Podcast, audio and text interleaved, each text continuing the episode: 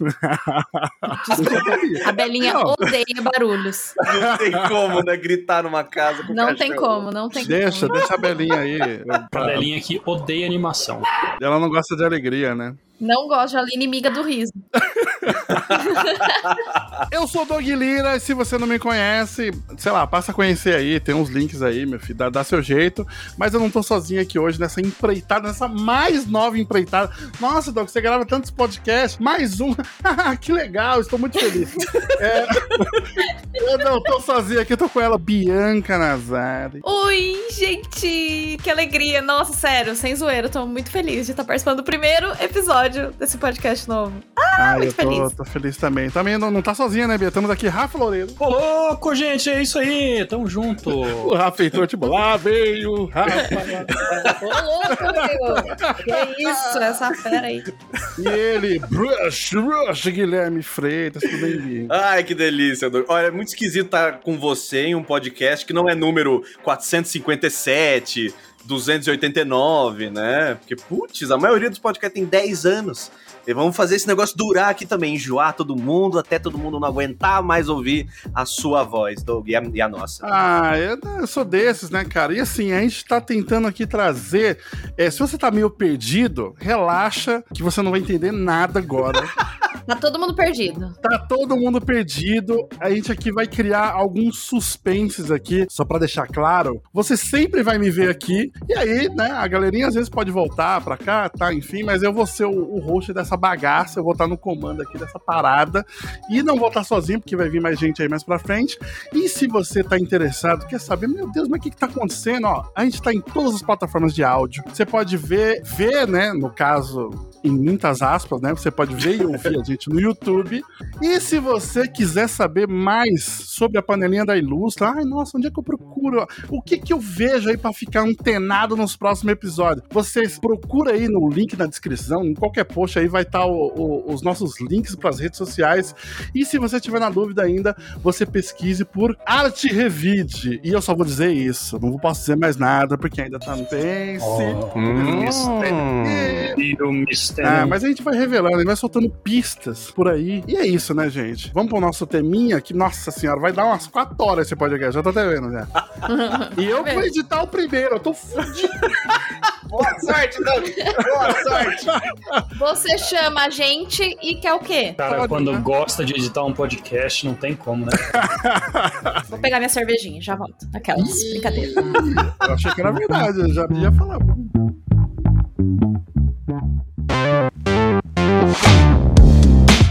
Gente, o começo de carreira é um troço complicado, né? Ah, bons tempos, né? Não, bons tempos, só que assim, a gente fica nessa aflição. Todos nós aqui somos desenheiros Uhum. de, de gerações aí, né? Somos próximos, mas assim, cada um teve o seu, o seu tempo ali e tal. Eu quero saber quando foi o momento que vocês olharam e falaram: Nossa, eu quero. Assim, é, é muito mais uma necessidade do que, né? Um desejo. Mas eu acho que os dois estão lado a lado. O desejo do primeiro din-din com arte. Porque, nossa, eu pensava, nossa, quando eu ganhar 5 reais de desenho, eu vou, eu vou modular na parede. Não durou uma semana, né? Já tava essa ideia.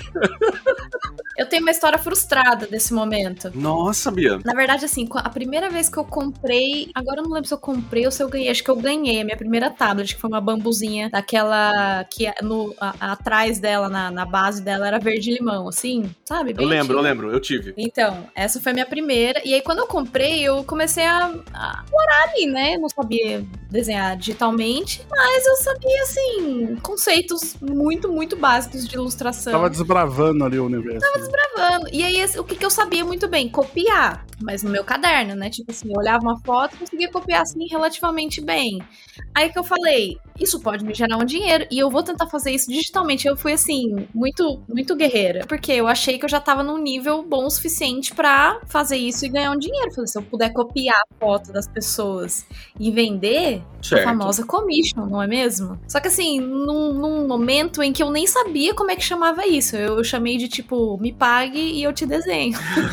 Não, é a famosa encomenda. É uma, é uma encomenda, uma encomenda, né? E, e aí o que, que eu fiz? Eu fiz uma ilustração minha e ficou a coisa mais linda do mundo, só que não. Porque eu não sabia, é tipo ilustração digital, né? Pô, você Tipo, tem essa ilustração, Bia? Putz, se duvidar, eu tenho, sabia? Eu vou procurar. Mas assim. Eu quero ver isso também. E aí, como que você faz, né? Tipo, na época eu já tinha pelo menos um pensamento marqueteiro. Falei, eu não vou oferecer alguma coisa se a pessoa vê o que, que é que eu não sei fazer, né? Então eu vou fazer uma minha, e aí eu ofereço isso, tipo, ó, se você quiser também, eu faço aí pra você. É, o- é o famoso, na, na época eu entendia isso, tipo, o pessoal falava, você precisa fazer um mostruário. É. Mas é como que a pessoa vai saber o que, que você tá oferecendo? Você tem que, né, ter um produto ali. Excelente. E aí eu desenhei. Era uma ilustração minha e do meu ex-namorado, né? Meu namorado na época. E eu falei como? E eu falei como? Nossa, na minha cabeça. Calma, Rafa, calma! Desculpa, calma! Meu É Deus! que eu ouvi um grunhido. pra quem não sabe, Rafael Loureiro está presente nessa, nessa, nessa, nessa ligação. Ela, ele é o meu namorado atual. Inclusive, ele está aqui na outra sala aqui da nossa casa. Mas.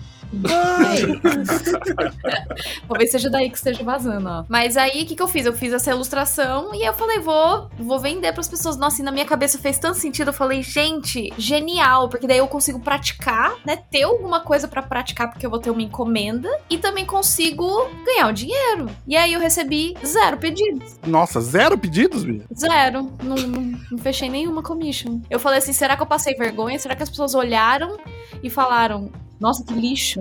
Aí, aí o pessoal deve estar. o pessoal deve estar ouvindo agora, o pessoal jovem deve estar pensando, nossa, mas a Bia tem tantos seguidores no Instagram. Ixi, Pois, na época não gente. tinha nem Instagram, era só. Exato, outros tempos. Outros tempos. E aí, não, mas assim, o desenho ele não ficou muito bonito mesmo. Então, tipo, hoje eu entendo, sabe? Acho que ninguém queria. É, e uma coisa que faz sentido. essa também. Conta aí, Rafa. É, mas não era com encomenda. Na verdade, eu tinha feito, sei lá, eu, é, na época eu trabalhava numa agência de publicidade antes, né? E aí eu tinha feito uns. O famoso lugar, o famoso paraíso, né, Doug? Eu, eu, eu gosto. Um dia a gente vai falar sobre isso. Um dia, próximo episódio. É, então, e eu tinha acabado de sair e eu tinha meio que feito um portfóliozinho de, uma, de ilustração digital que eu tinha feito no meu tempo livre, né? E era tudo fanart, assim, era muito coisinha, sei lá, um, um Wolverine, um Homem-Aranha, uns negócios muito. E aí eu peguei e no, e no Facebook, né? Criei aquela postagenzinha assim. Quer um pôster super irado na sua parede? Agora você tipo, eu coloquei tipo, as imagens dos pôsteres, coloquei, sei lá, o valor de Adorei 20, o 30 reais no, no anúncio e era tipo, era o, preço do print mais a postagem. Basicamente era vender print pelo Facebook. E eu tive um Certo. total de zero encomendas também. Cara, Cara, isso é muito é. legal vocês estarem falando de tanta, tanta desgraça, viu? Porque. Ah, tem mais. Se for pra falar de desgraça, a gente tem. Mas eu quero perguntar, ô Rafa, você, quando você recebeu zero pedidos, você também ficou com vergonha? Você também pensou, meu Deus, será que eu passei vergonha aqui? Ou foi Eu não tranquilo? lembro se eu passei vergonha. Na verdade, foi mais tipo, eu falei, hum, Tem algo errado. alguma coisa tá errada. Aham. Mas se você passou vergonha ou não passou vergonha, não dá pra saber, né? Porque só, só sabe quem tá de fora. Mas assim, na época eu olhei e falei, nossa, talvez eu tenha passado vergonha aqui. Mas aí eu tenho Ah. uma característica muito importante que é jogar tudo pra baixo do tapete. Eu fico, ah, se eu passei vergonha, eu não sei. E é bola pra frente. Bia, isso é maravilhoso, porque eu conheço gente que é, tem esse medo que vocês estão relatando agora. E eles não começam por causa disso. A galerinha novinha e tal, tá lá. Ai, Gui, eu sempre quis começar a fazer comissão, mas eu não quero não ter pedido nenhum e ter que fingir que não abrir comissões e fazer todo aquele escarcel de vendas e não ter nada, sabe? É o medo de sofrer antes de fazer qualquer coisa. Exato, então a galera segura. É, o medo do flop.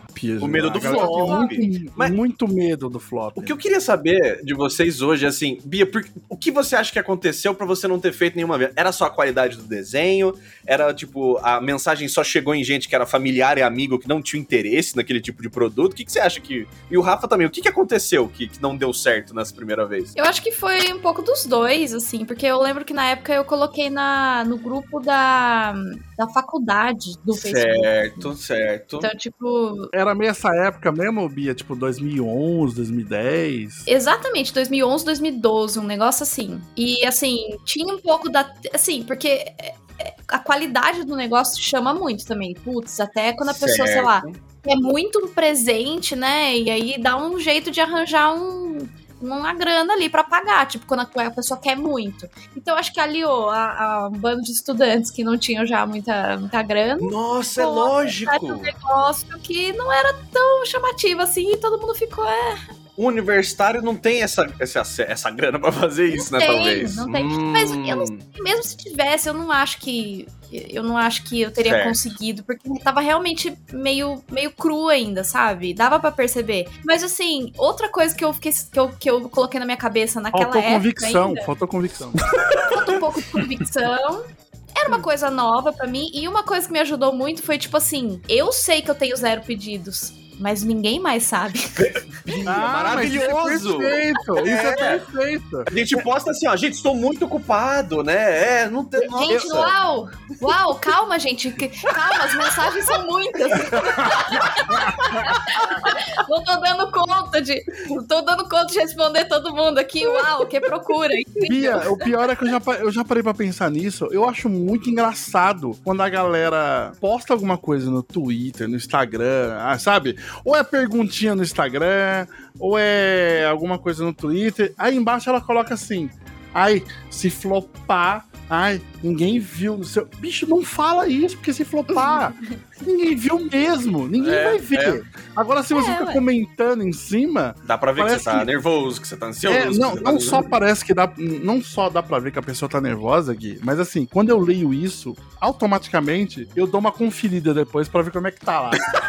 Olha, É, guarda, Na, guarda na mente pra. É, pra fica muito tipo- depois. Você fica. Ah, será que flopou? Que a pessoa falou lá? Aham. Deixa eu lá ver. Saca? E quando você tira essa frase, é meio que, bicho, foda-se. Se flopar, só você vai saber. É exatamente isso, né, Bia? Perfeito. É, é, é o fingir até conseguir. Não, não é, a turminha da NFT faz assim, ó. Eu preciso de um amigo milionário pra comprar esse macaco NFT pra mim, pra dar a impressão de que tá fazendo muito certo, sabe? Então, às vezes o que tá faltando é a gente pegar isso, pegar aquele amigo, ele fingir que pegou uma comissão sua, aí todo mundo vai falar, nossa, que divertido. Só fazer um, um parênteses aqui, que é o seguinte: se você chegou aqui, tá gostando do papo, não faz ideia o que é NFT, eu não vou te explicar. Pode ir.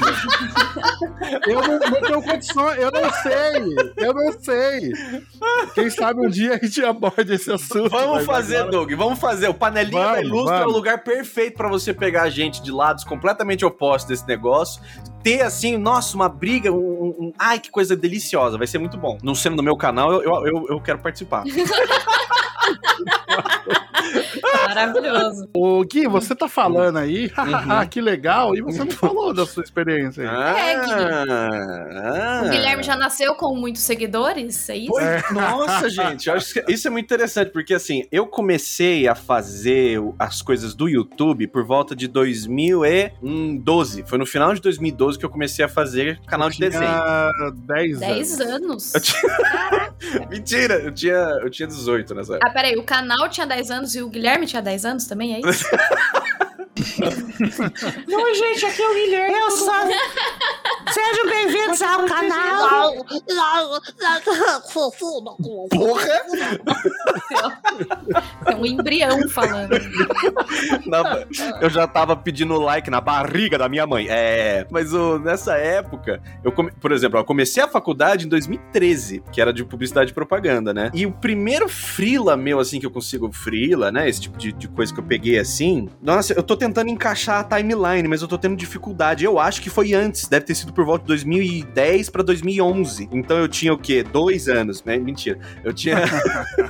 Mas eu tava ali no. Eu tinha acabado de sair do ensino médio e eu tava num, num ano sabático ali, em que eu tava tentando ir ao Japão, mas eu descobri que a minha educação em matemática foi largamente insuficiente pra fazer isso.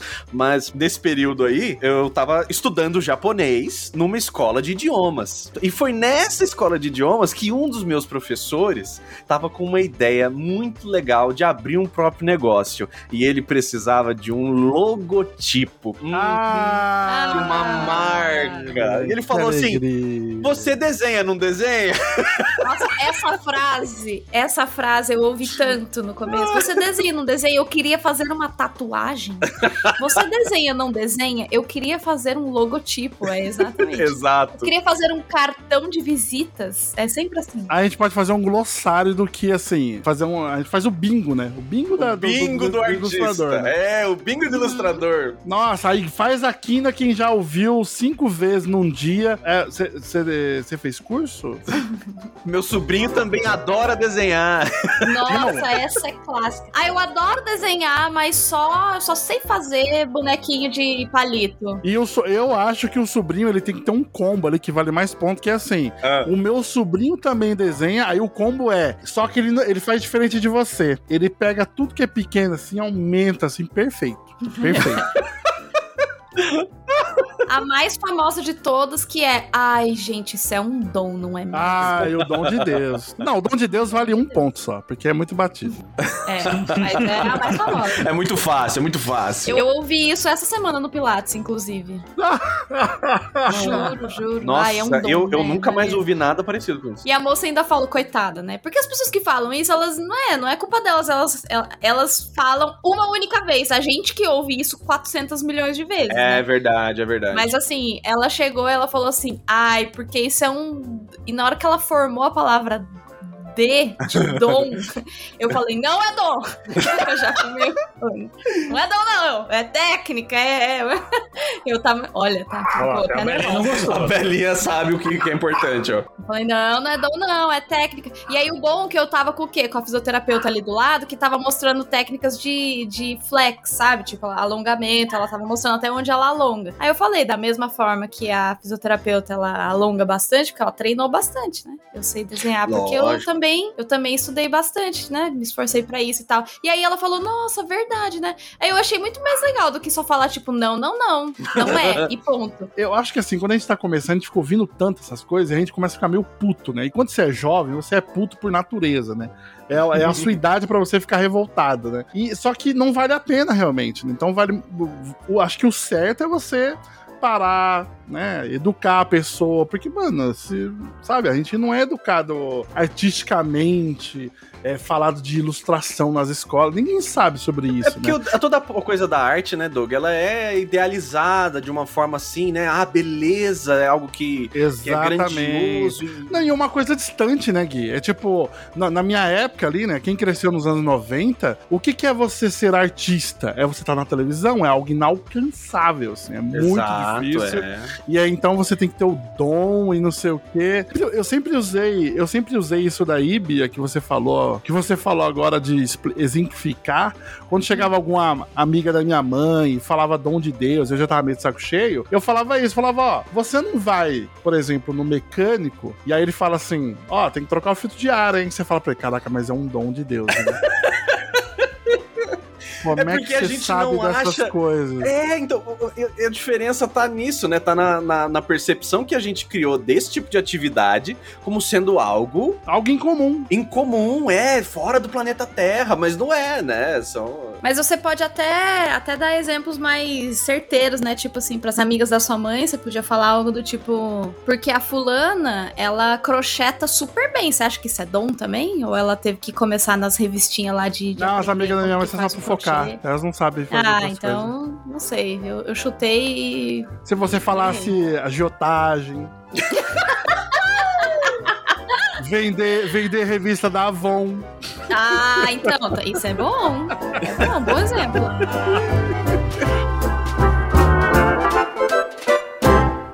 Ô Gui, mas fala aí do seu. Ah, é? Nossa, bom, aí ele, ele precisava da marca do negócio lá, e aí ele, falou que ia ser um negócio de espetinho. Ia vender espetinho e tava, ah, legal. Aí ele queria um. um- um- o cara era pra ser um mosqueteiro, e na espadinha dele ia estar as carninhas, tá ligado? Assim, no espetinho. O character design É, e, e- Que que é isso, isso? isso foi a vibe dele lá. Eu peguei umas referências, eu peguei Asterix e Obelix ali, já comecei a montar um bonequinho, mostrei pra ele, ele adorou. Comecei a fazer a versão digital na época que eu tinha. 2009 que eu comecei a desenhar no digital, então ali vai 2010, 2011 eu já conseguia arriscar um, um personagem com linha e cor flat, sabe? Isso aí eu conseguia fazer. Você já fazia coisa digitalmente? De- desde dois. Então, coisa digitalmente eu faço desde que eu sou neném, Doug. É incrível. Eu tenho foto minha assim, mexendo no pente, num, num computador que- tubão, aquele negócio velho lá, assim, com 7, 8 anos. Então eu desenho no computador com o mouse desde a infância tenra, assim, do.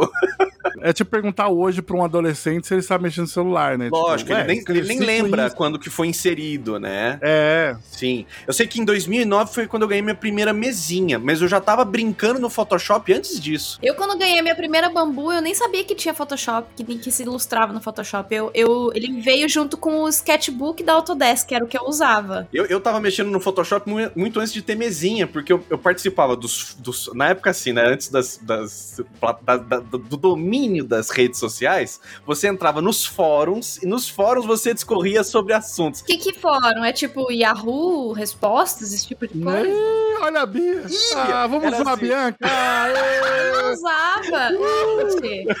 Bia, por exemplo, Bia, tinha um fórum que era assim, a Naruto Tananã. E era tipo um fórum que um cara, um cara abria esse domínio lá, e lá você conseguia fazer umas postagens, e dentro dessas postagens as pessoas, é, tipo, a- a- conseguiam ir conversando lá dentro, ia fazendo ali uma timeline de, de postagens. Isso, faz um chat infinito. um chat infinito ali dentro e você vai conseguir ah, passando pra aquelas paginazinhas pra frente pra chegar na mais recente, né? É, e muito nesse formato tinha o que, o que- o que acontecia, né? Dentro desses fóruns. Você tinha o avatar e a assinatura. O avatarzinho era uma imagenzinha e a assinatura também tinha ali um formatinho. E o respeito dentro dessa comunidade, Bia, dependia do quão legalzinho era a manipulação de imagem que você tinha no seu avatar na sua assinatura. aquela época do Fotolog que você fazia, tipo, você tirava a saturação da imagem e colocava umas asas atrás de você, assim. Pra Nossa, ficar bem, era tipo isso daí. Era Essa tipo mesma daí. época, só que num lado muito mais nerd do negócio, então não tinha foto de ninguém nunca. Era só foto de boneco, de personagem, de desenho, de filme, de anime, de jogo. E tem até sites hoje em dia, que na época a gente chamava isso de render, que eram sites que tinham PNG de tudo, assim, era todos os bonecos já recortados. Porque recortar era muito difícil na época, era um, era um absurdo. É, E- no mouse. E tinha um fórum maravilhoso, chamava YArt. Eu vou até falar isso daqui pra ver se alguém que tá nesse planeta Terra conhece esse negócio.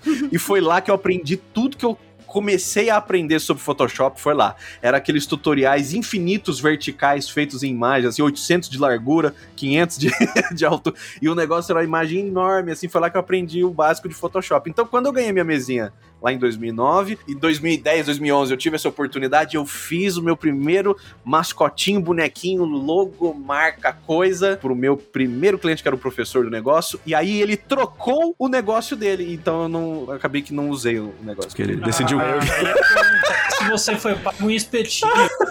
não, ele Mas ele decidiu... usou isso? Não, porque virou uma cervejaria, né?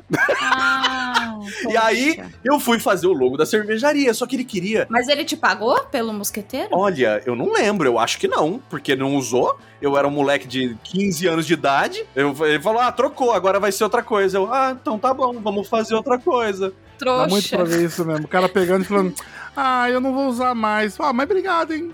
Exatamente, eu fiquei, ah, então tá bom. Aí, o, esse no...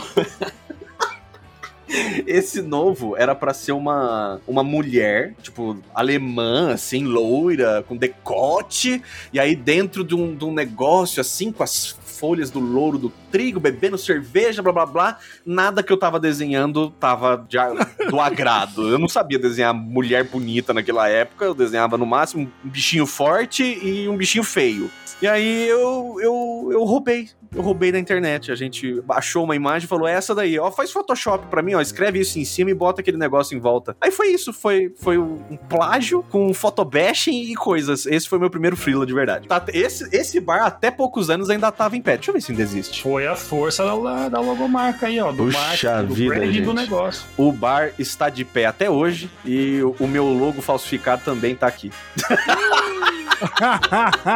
Olha o perigo Eu que esse povo corre. Aos 15 anos de idade. Mas você tá de parabéns, hein, Gui? Porra, foi muito desbravando tudo ali. Aos 15 anos, já fazendo É, Pois é, o gente. seu hobby que tinha desde os 7 anos, aí pagar pra reverter em dinheiro. Já dizia Tião Macalé, eu tenho uma melhor, meu filho. Diga, Doug, diga. Agora sim. Agora eu quero saber. que o Doug Lira vem de uma época onde, né, os computadores não existiam, não havia. Ih, Sobe. Sabe aquela voz, aquela, aquela voz grave? Há muito tempo atrás. É, entra o narrador do Osasco, 1984. Bem, eu andava de bike com a minha família e de repente.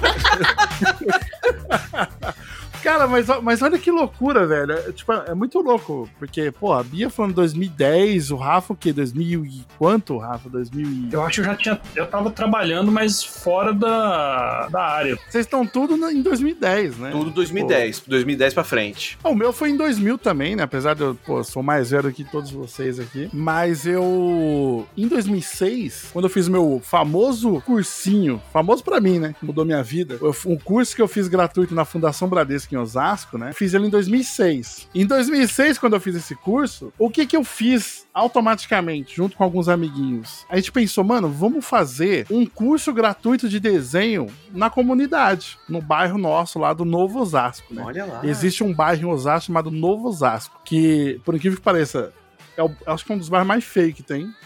E é um novo Osasco. Apesar de ser novo. Apesar de ser novo, ele não é tão legal. É assim, novo, né? não é bonito, é novo, sabe? Menos velho que o outro. Né? Se fosse Não é correlacionável. bonito Osasco, exato. Não, mas, pô, eu, eu cresci lá, nesse bairro e tal. E a gente falou, mano, vamos fazer um, um projeto assim, né? Tipo, na igreja. Aí a igreja cedeu lá pra gente. Toda igreja, né? Toda igreja católica, ela tem algumas, pelo menos as tradicionais, né? Uhum. Tem algumas salas de aula, que é o quê? Pra salas de aula de catequese, né? Ah, Então sim. tem essas salinhas de aula. E a gente pegou uma sala lá aos domingos. E, mano, a gente fez um flyer. Tipo, a gente fez uma publicidade, saca? De tipo, curso de desenho gratuito na igreja, não sei o que, todo domingo, das 10 ao meio-dia. Bicho, a gente jogou isso em farmácia, porta de escola. Quando chegou no domingo, mano, cara, tinha moleque saindo pela janela, assim, do lugar, cara. Olha que sucesso! Não, foi um puta sucesso, um puta sucesso. Porque, né, de graça tem injeção na testa e pedrada, né? Você E ainda joga. mais pra tirar a molecada de dentro de casa, né? Vai, Total, total. Mas teve muita, mano, teve muita gente assim, realmente, que tava, sabe, tipo, caraca. Pô, como assim curso de desenho? E aí a gente já tinha, há uns anos atrás, a gente tinha feito um fã-clube, né, de desenho japonês lá em Osaka. Então já, mano, eu andava só com a galera que desenhava, assim. Então tava eu, Valdeir, que... Vou deixar o link aí aí. do Valdeir pra quem quiser conhecer o trabalho dele, muito bom. Adriano Ferreira tava lá também nessa empreitada. E mais assim, um, um monte de gente. A gente chegou a fazer uma apostila, saca? A gente fez um Caramba. conteúdo didático mesmo, sabe? Tipo, ah, como desenhar a cabeça, tudo ensinando a desenhar mangá, sabe? Essas coisas e tal, né? E aí o que acontece? Nessa, nessa comunidade lá, nessa igreja, tinha um cara chamado Elias. E o Elias, ele queria, tipo, escrever livros, saca? Tipo, ah, tem umas ideias de livros aí, não sei o que, isso aqui lá, né? Aí um dia ele chegou pra mim e falou, mano, eu tenho uma história que eu quero contar aqui e tal. Sei lá, quanto você cobra, saca? Pra fazer aí umas, umas 10 ilustrações. É, era alguma coisa assim, eu não lembro ao certo assim, a quantidade de, de desenho, mas eu cheguei a fazer, tipo, estudo de personagem, sabe? É, e era um livrinho curto que ele queria fazer de forma independente e tal. Aí eu falei, ah, sei lá, bicho, uns 100 reais, né? Chutei lá em cima, assim, nossa, 100 reais. e aí, eu, eu acho que ele me pagou bem menos que isso, assim. E aí eu fiz essa- essa- essas artes pra ele, só que assim, em 2006, Gui, diferente É. de você e de todo mundo, eu ainda não tinha computador. Aham. Então eu fiz tudo no lápis de cor, cara. Eu fiz todos os bonequinhos no lápis de cor, um desenho assim muito, muito simplesinho assim, e tal. E fiz esse livro e aí, agora que a cabeça de vocês vai explodir, porque eu achei o PDF dele online. Mentira. Caraca! Mas peraí, como é, que você, como é que você entregou essas ilustrações? Você deu na mão dele? Tipo, ó, eu tá dei na aí. mão dele, exato. Eu dei na mão dele e falei, ó, escaneia aí e faz aí, Ah, assim. Tipo... aí o tratamento de imagem ficou com ele, então. É, eu, eu, acho, eu acho que eu cheguei a fazer. Eu cheguei a escanear, puxar saturação de algumas coisas, assim, né? Só que, gente, eu fui ver esses desenhos aqui agora e, assim, parece. parece que eu desenhei isso quando eu tinha, sei lá, 12 anos, assim. Ah, que fofo. Eu quero ver. Eu vou mandar aqui pra vocês aqui, ó. Qualquer ó. coisa, co- vou Ai, aproveitar aqui o YouTube, eu vou colocar na tela aqui pro pessoal ver aí, ó. Nossa, não. Esse, esse- essa capinha aqui também? É, eu fiz o desenho, né? Tá lindo, Oh, Doug. Doug, Olha tá que demais. Eu tava Caraca. esperando um. Algo bem pior. Tá muito bom. Ah, que bom. Tá muito Mas, bonitinho. mas olha só, esse Olha a trabalho aí. mãozinha dele ali, ó. É, que isso. Segurandinho e tal. Esse trabalho que eu fiz pro Elias, nossa, eu fiz, sério, eu fiquei, tipo, muito, muito feliz, assim, de olhar e falar: caraca, alguém se interessou pelo meu trabalho. Fiquei muito feliz, assim, com isso. E aí fui, sei lá, trabalhar profissionalmente mesmo depois de uns três anos, assim, né? Mas mesmo assim foi, foi uma experiência bem legal, assim, de. de de trabalhar e tal, e sei lá, né? Deu, deu pra Nossa, aprender um pouco também.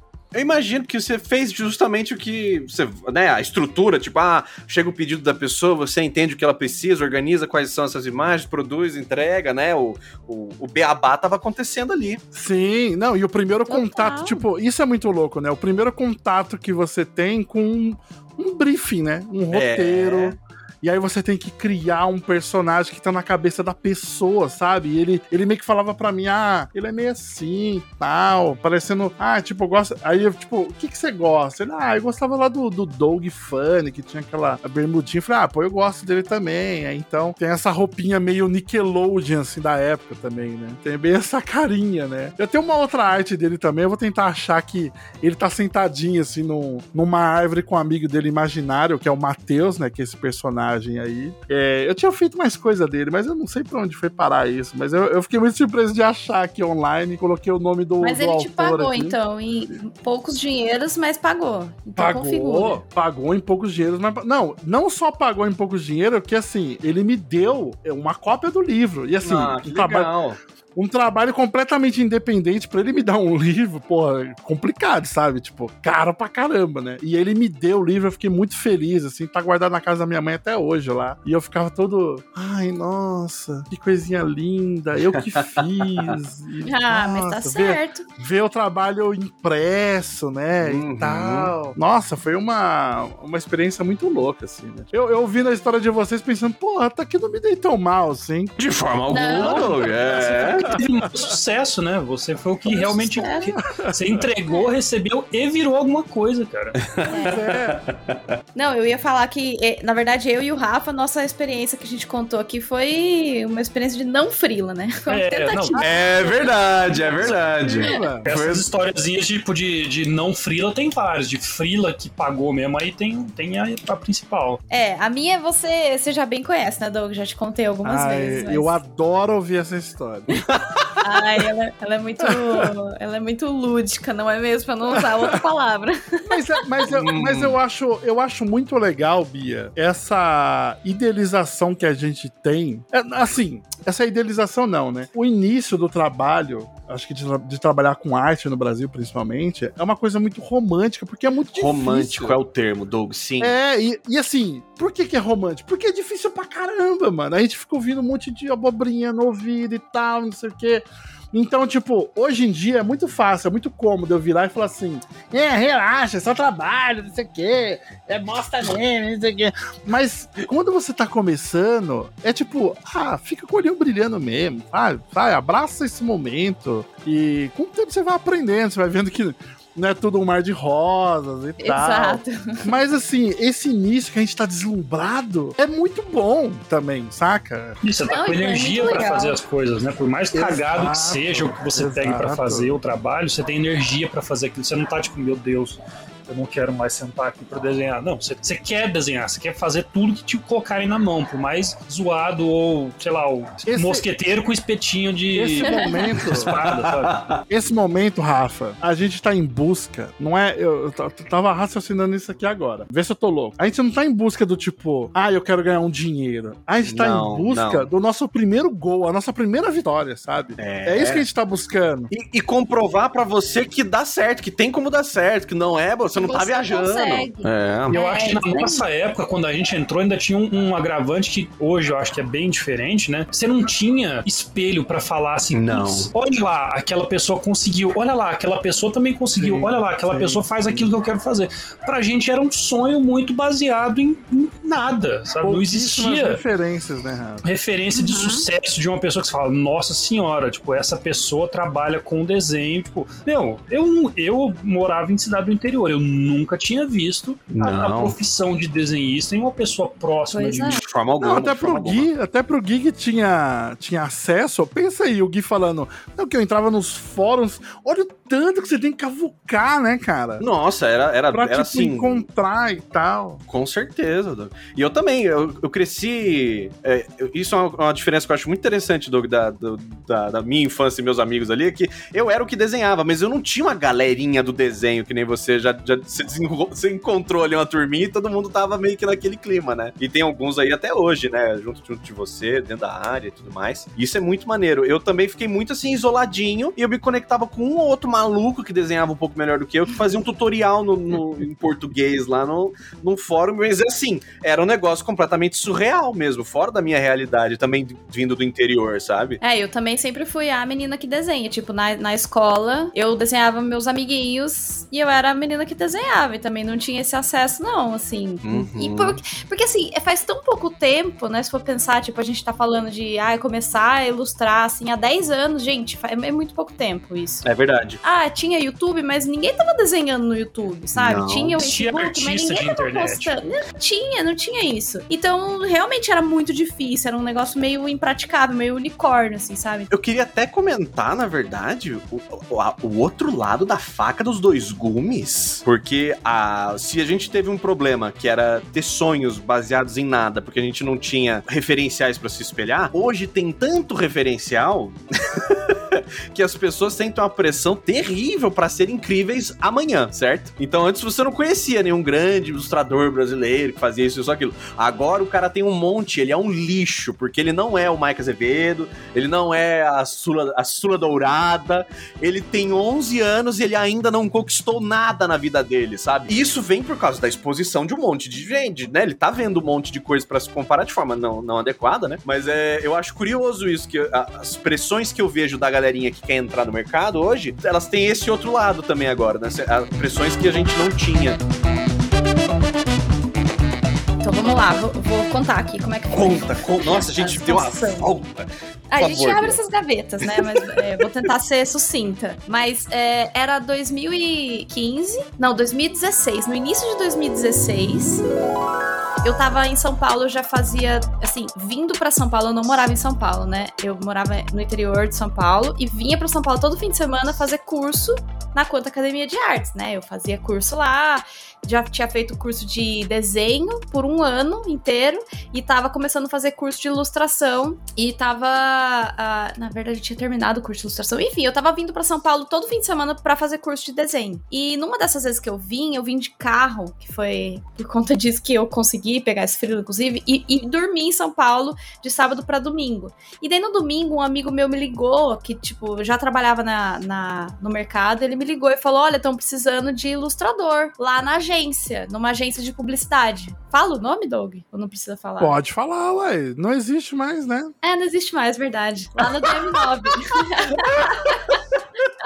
verdade. A distribuidora de bebida do rapaz lá existe ainda. A DM9 É, pois é. existe. Então tá, então foi na DM9 e falou, ó, estão precisando de ilustrador lá. Aí eu falei, putz, será que eu vou e tal? Pra que que é? Fiquei tentando tirar a informação dele. Eu tava no meio do, do trânsito, indo pra um rolê que eu, eu ia encontrar um povo da ilustração, porque eu tava, assim, muito arroz de festa. Se tivesse coisa de ilustração, drink and draw, é, gente dos ilustradores se reunindo, eu tava vindo, porque eu tava muito afim de entrar na- no mercado. Ô, Bia, mas tava- peraí, você, você tinha noção do que era a DM9 nessa época? Não, não tinha, não tinha. Eu sabia que era uma agência de publicidade, mas achei que era uma coisa pequena, sabe? Achei que era É, uma, Porque, tipo. Uma salinha, assim. DM9 é tipo uma das principais, né? Foi, né?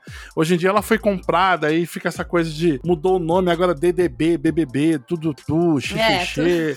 É, mas assim, ela é uma agência que ela, mano, ela data de 1975 e ela foi assim uma das principais agências de publicidade do país, assim. Botou muita gente no mercado, né? Nossa. Não, se eu soubesse senhora. disso, inclusive, eu nem teria aceito. Eu ia falar, não, sem condição.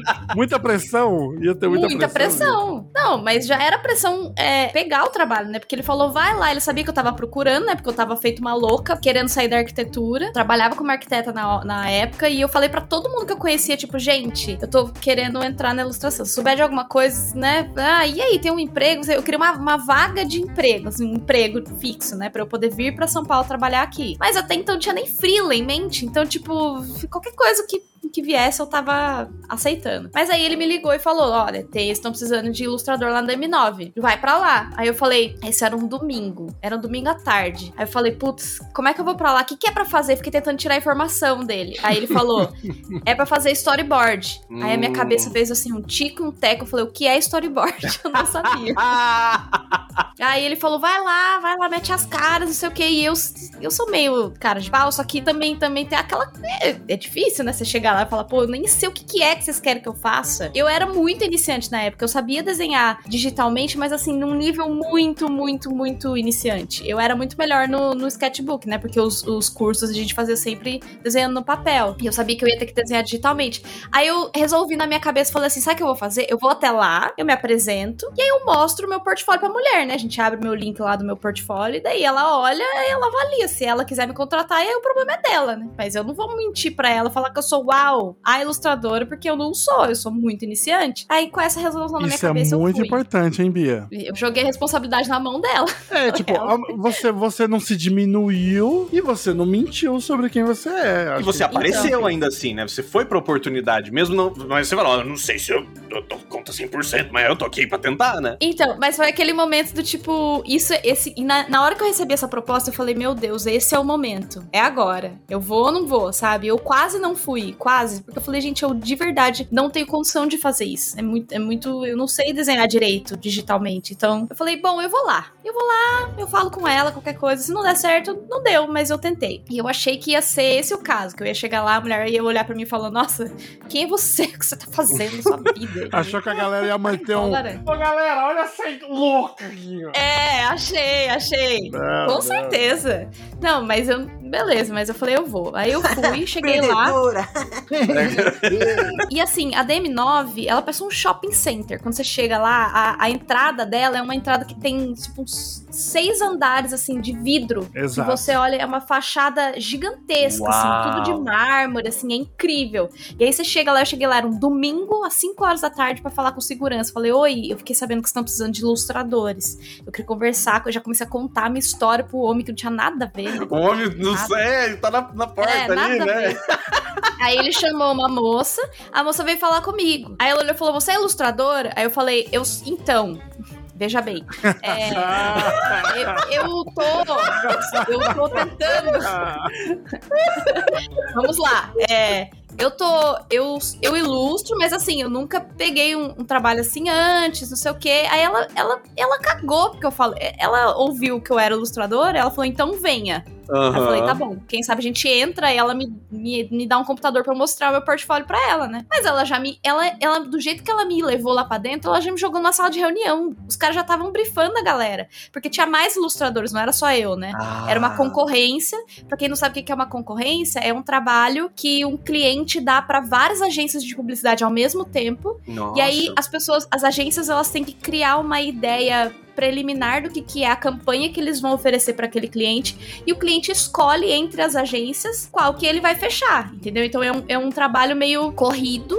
Famoso E tiro no escuro, né? É, e aí as agências, elas, pra fazer um pitch pro cliente, pra mostrar a ideia delas, elas precisam de ilustradores normalmente pra, tipo, fazer um esboço primordial do que seria a ideia dele. Então era exatamente aquilo que eles queriam, um esboço de uma ideia que eles tinham, porque não dá pra eles chegarem lá na frente e falar, tipo, uau, vou apresentar com, com zero PowerPoint ali, sabe? Isso, da- Precisam isso daí é importante, importante também, Bia, pincelar, porque assim, muita gente que não sabe como é que funciona o mercado de publicidade, como é que são aprovadas as propagandas, os comerciais, né? Não dá pra você mandar pra produtora, contratar os atores, ligar a câmera, filmar, chegar pro cliente e falar: o que que você acha?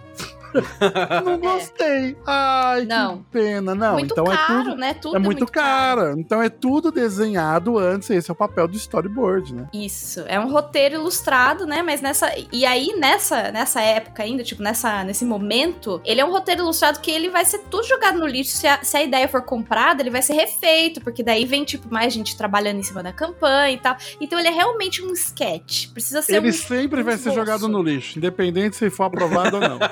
Exatamente, mas assim, vai, vai, se for aprovado, vai vir um storyboard melhor depois disso aí, depois veio o comercial, né? E aí, na hora que eu entrei, e assim, eu não, eu não posso não descrever a minha sensação. Eu entrei na agência e a agência estava assim, vazia, porque era um domingo, só tinha a, o grupinho de pessoas que tava fazendo lá, a equipe de criação que tava fazendo aquela concorrência. Devia ter, sei lá, umas 10 pessoas no máximo, um diretor de criação, um diretor de arte e mais uns seis ilustradores e gente da produção, assim, uns gato pingado, assim, muito gato pingado. E eu entrei na agência e eu, eu já assisti muitos filmes americanos de revistas de Nova York pra não ter essa comparação. Parecia uma revista de Nova York, parecia um Google. Tava entrando no Diabo Veste Prada, né? E a agência era, era maravilhosa, era tipo o Diabo de Veste Prada, só que melhor, porque o Diabo Veste Prada é um andar só. Porque é, esse era tipo, bicho, era um lugar que tinha umas escadas, uns corredores, assim, tudo era aberto, não tinha cubículo, assim, as mesas todas expostas, tudo com Apple, todos os computadores eram Uau. Apple, tudo É, era nossa. assim, tipo, ai, tudo é, projeto arquitetônico, assim, on point, tudo É maravilhoso. lindo, impactante, tudo né? É impactante, né, Bia? É Porque muito impactante. É geralmente, geralmente as agências, né, elas têm. Por que, que elas têm que ser grandiosas e glamourosas e não sei o quê? Porque é pensando no cliente chegando na agência, né? Exato, porque muito cliente cliente vai visita. visitar a agência, né? É, É, o cliente vai chegar na é. agência e ver essa imponência e falar, nossa. A agência tem que ser uma vitrine, né? Pra já mostrar que, que eles são. E o artista é o problema, né, da agência, no caso, que é mal vestido, todo tosco. Aí começou a ter o quê? O publicitário chique, né? Cheio de tatuagens, piercings e coisa interessante. Ele é descolado. Descolado, hipster, Sim. né? Porque antes era só um, um maltrapilho mesmo, assim, um homem de chinelo. O, o diretor de arte e o diretor de criação eram esses. Entre aspas, o publicitário. Eram essas Aham, pessoas, né? aham. E eu tava como? Com a minha roupa de domingo ali, tava indo um barzinho. Mas tudo bem, beleza. Fica a dica aí também, se você for pesquisar DM9 e aparecer lá um, um Ré menor com nona, é, não é a agência, tá? Não era agência, ok. Boa, Eu boa, boa nova informação. agência. Deixa eu ver se Informação tem. de qualidade aí. Ó, se você colocar DM9 agência, você vai ter uma ideia do que, que é que eu tô falando. Era um lugar Exato. totalmente branco, com madeira e, E amarelo. amarelo. Então, e aí quando eu fui fazer a reunião, eles me botaram numa sala dessas cheia de vidro. E eu sentei, e aí eu tava assim, pra quem que eu apresento meu portfólio na minha cabeça, né, de, de inocente. E eles já estavam assim, distribuindo o roteiro, distribuindo o briefing, assim, pra todo mundo, né? E aí eu peguei o roteiro, eu olhei e falei, nossa, eu falei, fudeu, fudeu, fudeu.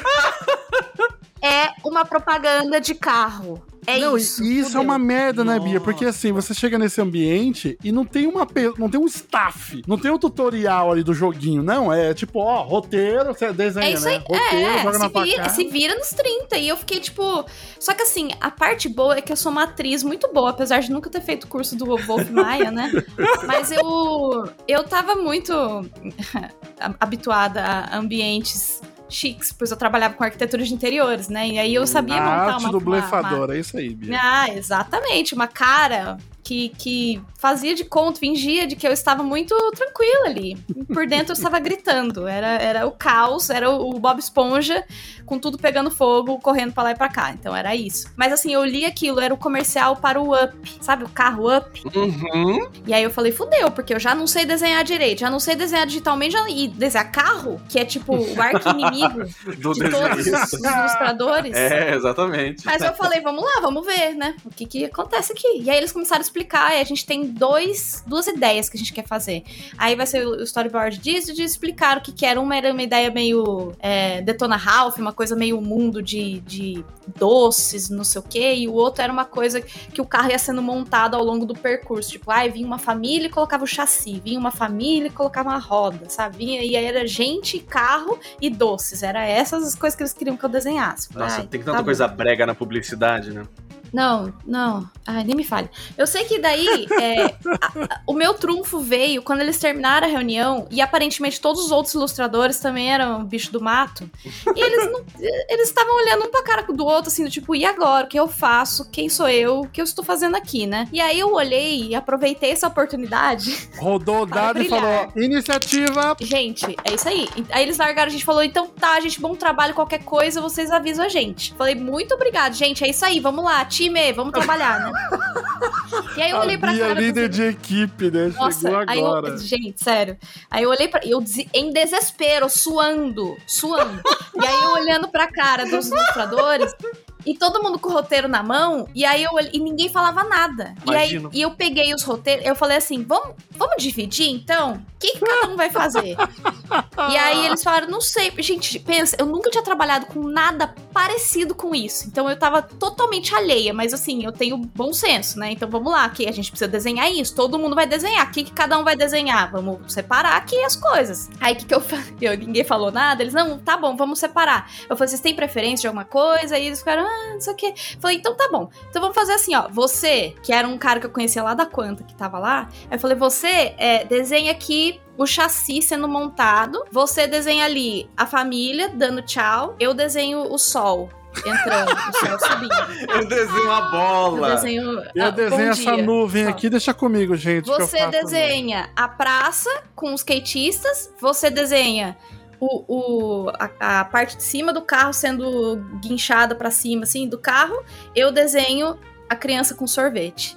É, Então eu fui passando as cenas mais complicadas pros outros e eu fiquei com as Olha! mais fáceis. Uma gente, gênia. que não ia dar, não ia dar, não ia dar. Enfim, e ninguém falou nada, o pessoal falou, tá bom. Acho que eles estavam felizes porque tinha alguém tomando alguma iniciativa ali. tá É, feliz. não, mas é com isso certeza. mesmo. Não sei, eu gosto de pensar total. assim. Se foi, não sei. Se eles estavam tirando Você era a chapa, única menina lá, amor, naquele dia? A única mulher, a única mulher. Olha. Tinha, uma, tinha outra mulher que era que tá a producer, vamos dizer assim, mas ela não tava, não era nem diretor de arte, nem ilustrador, só tinha eu de mulher, de mão na massa ali. Então, aí a gente sentou, eles levaram a gente pros computadores, eles me deram uma tablet de algum ilustrador que já tava lá, e esse ilustrador fumava, então a tablet já estava fedendo a nicotina.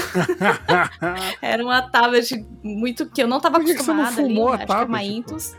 Sei lá, poderia ter fumado. Mas eu tava com a adrenalina lá em cima, meu olho, assim, a pupila dilatadaça, assim, ó, de, de nervoso, né? E daí na hora que eu sentei, a mulher falou assim, ó, senta aqui, não sei o quê. E daí na hora que eu sentei, era um, era um computador da Apple, eu não sei qual, mas não tinha nenhum botão pra ligar o computador. Eu não sei, eu só tive PC a minha caixa vida inteira. branca, né? A sem- caixa Era assim. branca com um botão escondido Gente, atrás não, no tem- canto não tinha botão, eu juro por Deus que eu tentei. E aí a mulher olhou, passou de novo na sala, falou: tá tudo bem? Tá tudo certo? Eu falei: tá tudo bem. Aí ela qualquer coisa chama pelo iTalk, iMessage, como é que chama? iChat, iChat. Ah, Chama pelo iChat. Aí eu falei: pode deixar. E aí ela foi embora e eu falei: o que, que é iChat? Eu nem sei É, o o que é iChat que é o, é o message da, da Apple dos computadores. Eu não né? sei nem ligar esse computador. E aí, quem ficou do meu lado foi o rapaz que, que estudava, que trabalhava lá na Quanta, né? Era um dos professores lá da Quanta. E aí eu falei, eu vou grudar nesse homem, porque é ele que vai me salvar aqui. Aí eu virei pra ele e falei, olha.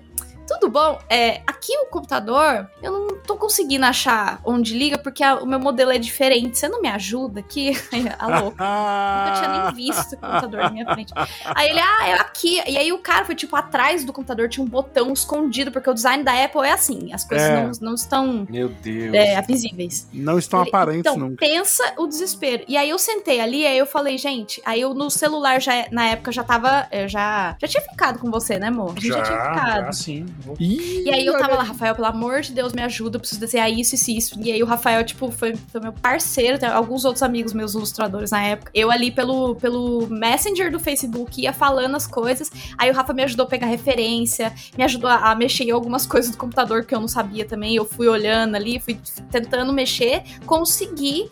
Aí o que, que eu consegui aprender? Como você copiava coisa do Google Imagens pra jogar no Photoshop, pra você passar por cima. Diminuir a criar- opacidade e mandar por Diminuiu a cima. né? É isso que eu sabia. E aí foi isso que eu fiz. E assim, incrível que pareça, acho que Deus olhou pra mim aquele dia e falou: Vou te ajudar. É, entrou a moça uma hora e falou assim: Como que tá aí, gente? Eu falei: Eu já fiz três. Porque uma era o sol e a outra era uma criança tomando, tomando sorvete, assim, sabe? Era uma coisas meio básicas.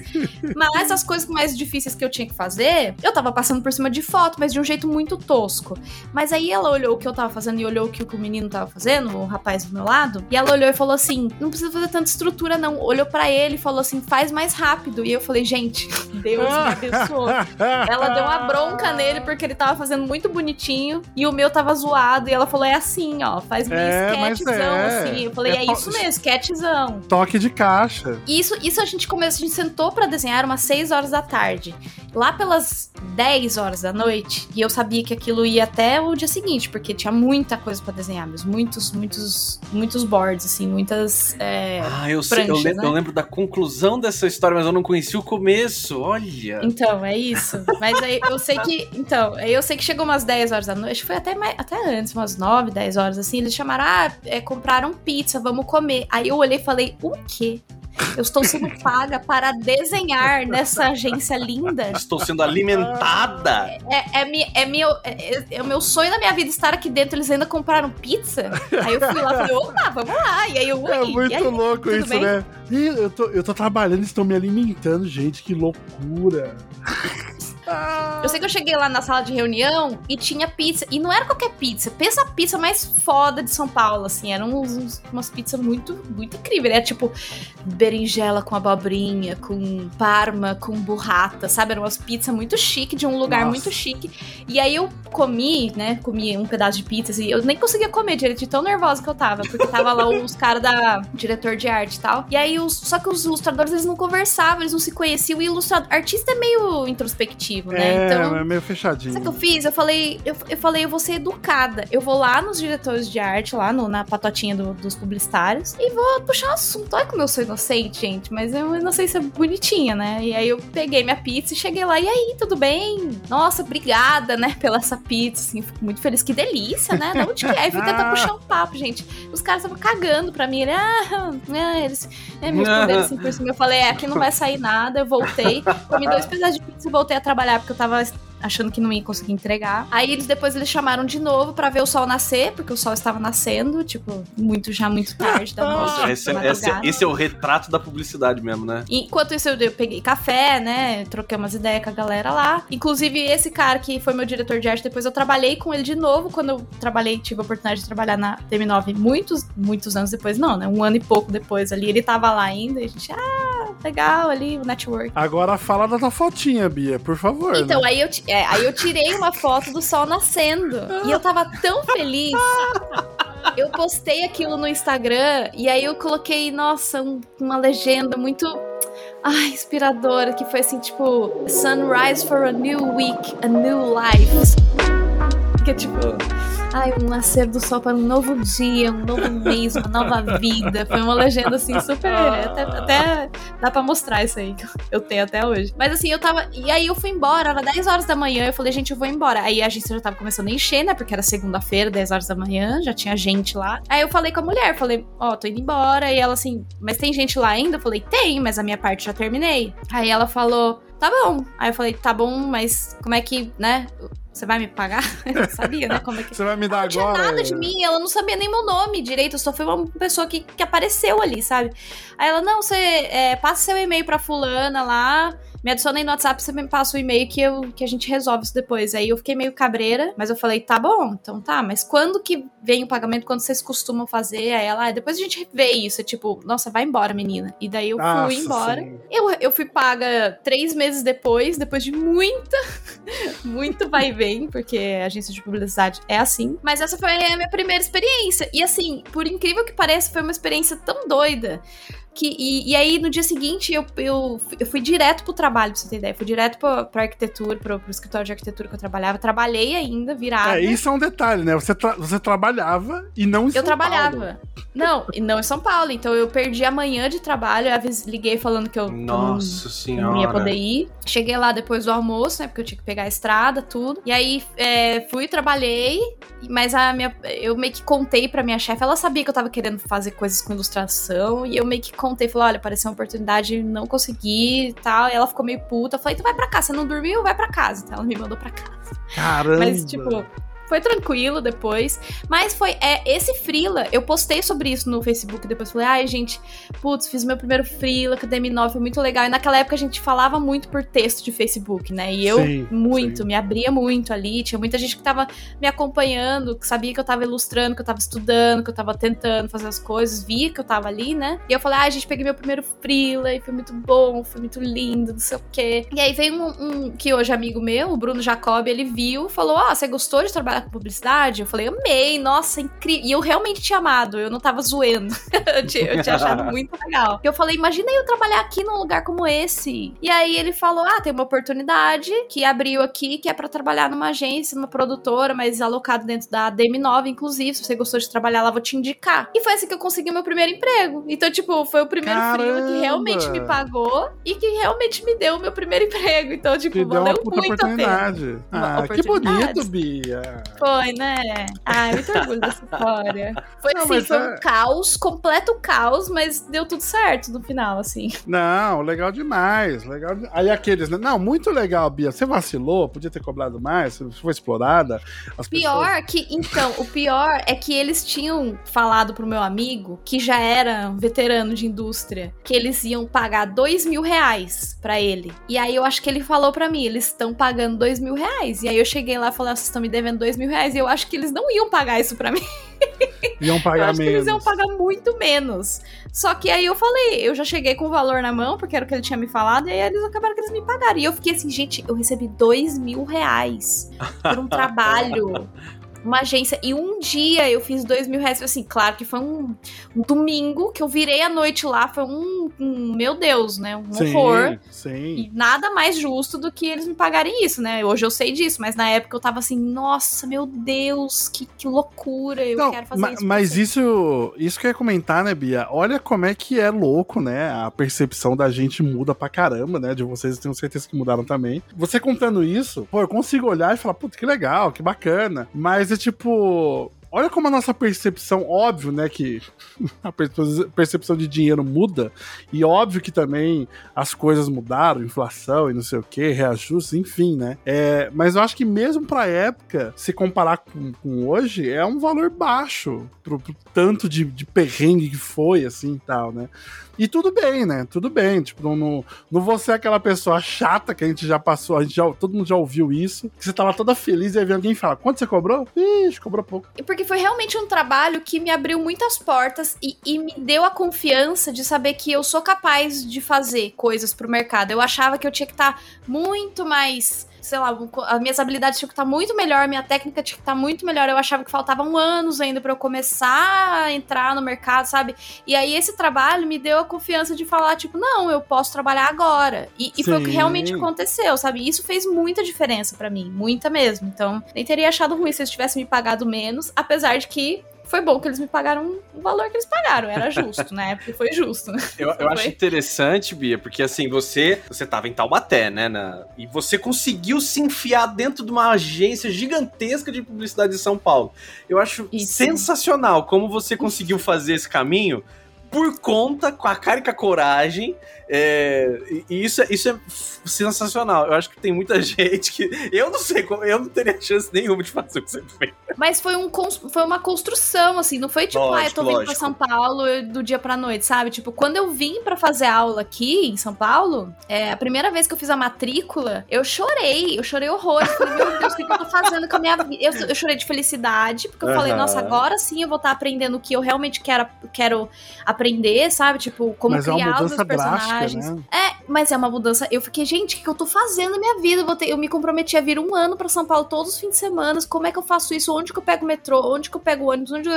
E foi assim, foi muito difícil no começo. Mas aí, à medida que eu fui me adaptando, que eu fui conhecendo mais gente, que eu fui participando de uns rolês aqui, outros rolês ali, aí foi ficando mais, mais fácil, sabe? Tanto que, tipo, Sim. quem me deu a letra foi uma pessoa que tava no mercado, entendeu? Tipo, era um Sim, contato que eu total. tinha ali, que eu construí ao longo de dois anos vindo pra São Paulo. Todo fim de semana, entendeu? Então, tipo, não foi assim, meu Deus, caí em São Paulo e, e me, me intrometi lá no meio da DM9 do nada, né? Foi tipo, foi, foi, foi realmente aos pouquinhos. É legal também falar, né, Bia, que assim, apesar das dificuldades que temos ainda hoje, é melhor essa mobilização online que existe do que antigamente, com certeza, assim. Pois com é. certeza, né? Porque fica mais democrático também, né? O paralelo que eu queria fazer era esse que, nessa ideia mesmo, né? Você vai ter que se expor e integrar outros ambientes que tem outras pessoas, que tem outras ideias, porque senão, seja digitalmente ou presencialmente, né? É esse movimento que você vai ter que fazer. Porque participar do mercado é entrar numa rede de contatos de outras pessoas que exercem essas atividades, né?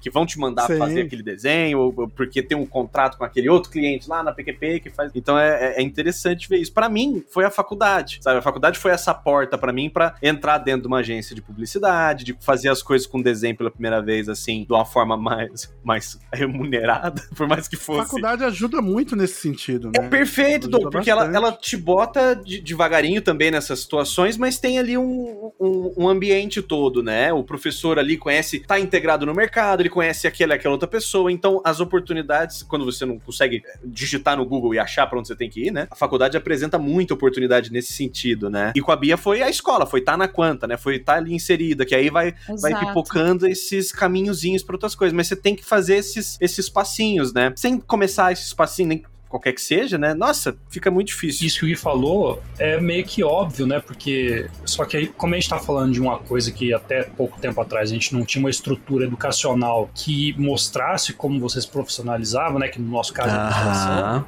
Sim, A função da faculdade é formar um profissional. exato. É te colocar. Teoricamente, ela é para te colocar no mercado. Você não, você não vira engenheiro, você não vira advogado, você não vira médico. Você entra numa instituição educacional, fica de 5 a 10 anos ali, pra, dependendo do curso, para fazer a sua formação como profissional. A gente, como ilustrador, não tinha nada disso até É. então, assim. Para você falar, putz, onde você vai entrar para conhecer profissionais, professores que vivem daquela atividade que você quer exercer ali. Não, não tinha, né? É. Hoje em dia tem mais escolas, tem vários pontos de entrada onde você consegue trocar ideia com um profissional que está na área, né? Mas naquela época era muito mais difícil, porque você não, você não tinha o acesso, né? Não só a escola hoje em dia, mas tipo, até se você entrar no Twitter da vida, você consegue achar as pessoas, né? E tipo, tem. Ah, de vez em quando pipoca uma thread de tipo, ai, como conseguir commissions no exterior. O próprio Gui, né, fazendo vídeo pro YouTube, como conseguir commissions de furry, sei lá, tipo, tem mais informação. Perfeito. Apesar de ser muita informação, que nem o Gui falou antes, muita informação mesmo, que às vezes atrapalha, mas é melhor do que ter zero informação, né? Pelo É menos melhor. você consegue fazer lá um, uma- um apanhado de- do que, que vai te do que vai funcionar pra você e o que não, né? Melhor do que ficar no escuro. Tem um termo em inglês muito chique, que é aquele é, paralysis by analysis, que é esse de paralisia, porque você tem tanta informação pra analisar que você sente que você não tem, você não sabe o que fazer pra começar, né? Porque tem tanta coisa. Uhum. E, e aí você fica no meio no mar de informação, você congela. Antes a gente ficava parado porque eu não sabia pra onde ir. Então qualquer pedacinho de dica era assim, né? Uma pepita de ouro que você ia atrás e pulava em cima. Você nem sabia se aquilo era verdade, se ia dar certo ou não, mas você tava indo atrás. Mas né? é o famoso melhor sobrado que faltar, né? Melhor sobado que Ah, faltar. com certeza. Esse- essa é a tradução. Paralysis by analysis é. Tradução PTBR, adaptando.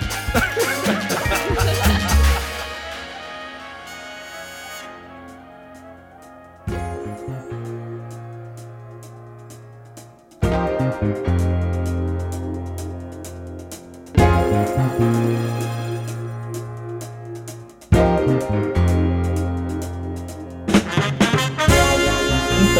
eu tive vários, que- igual o Gui tava contando sobre fazer o mascote da cervejaria, que antes era do espetinho e tal. Eu tive vários né? Todo mundo falsos, isso, falsos cara. inícios, assim, né? Val- Aham. Falsos primeiros frilas e tal. Na verdade, na época, eu eu meio que entrei em agência de publicidade. Quando eu entrei em agência de publicidade, eu, eu nem considerava que era um freela, né? Porque eu, eu era um CLT ali dentro. Ah, sim, foi meio que seu primeiro trampo mesmo. Foi, foi. Eu fui, tipo, eu saí da. Eu fiz um projetinho, assim como a Bianca, né? Eu também sou arquiteto de formação, né? Mas. Caíram nessa ladainha, né? Exatamente, a gente caiu no mito do ah, você gosta de desenhar, por que você não faz arquitetura? É tão Eu legal. quase- eu quase fui pra esse lado aí. A sorte minha é que meus pais eram muito fodidos.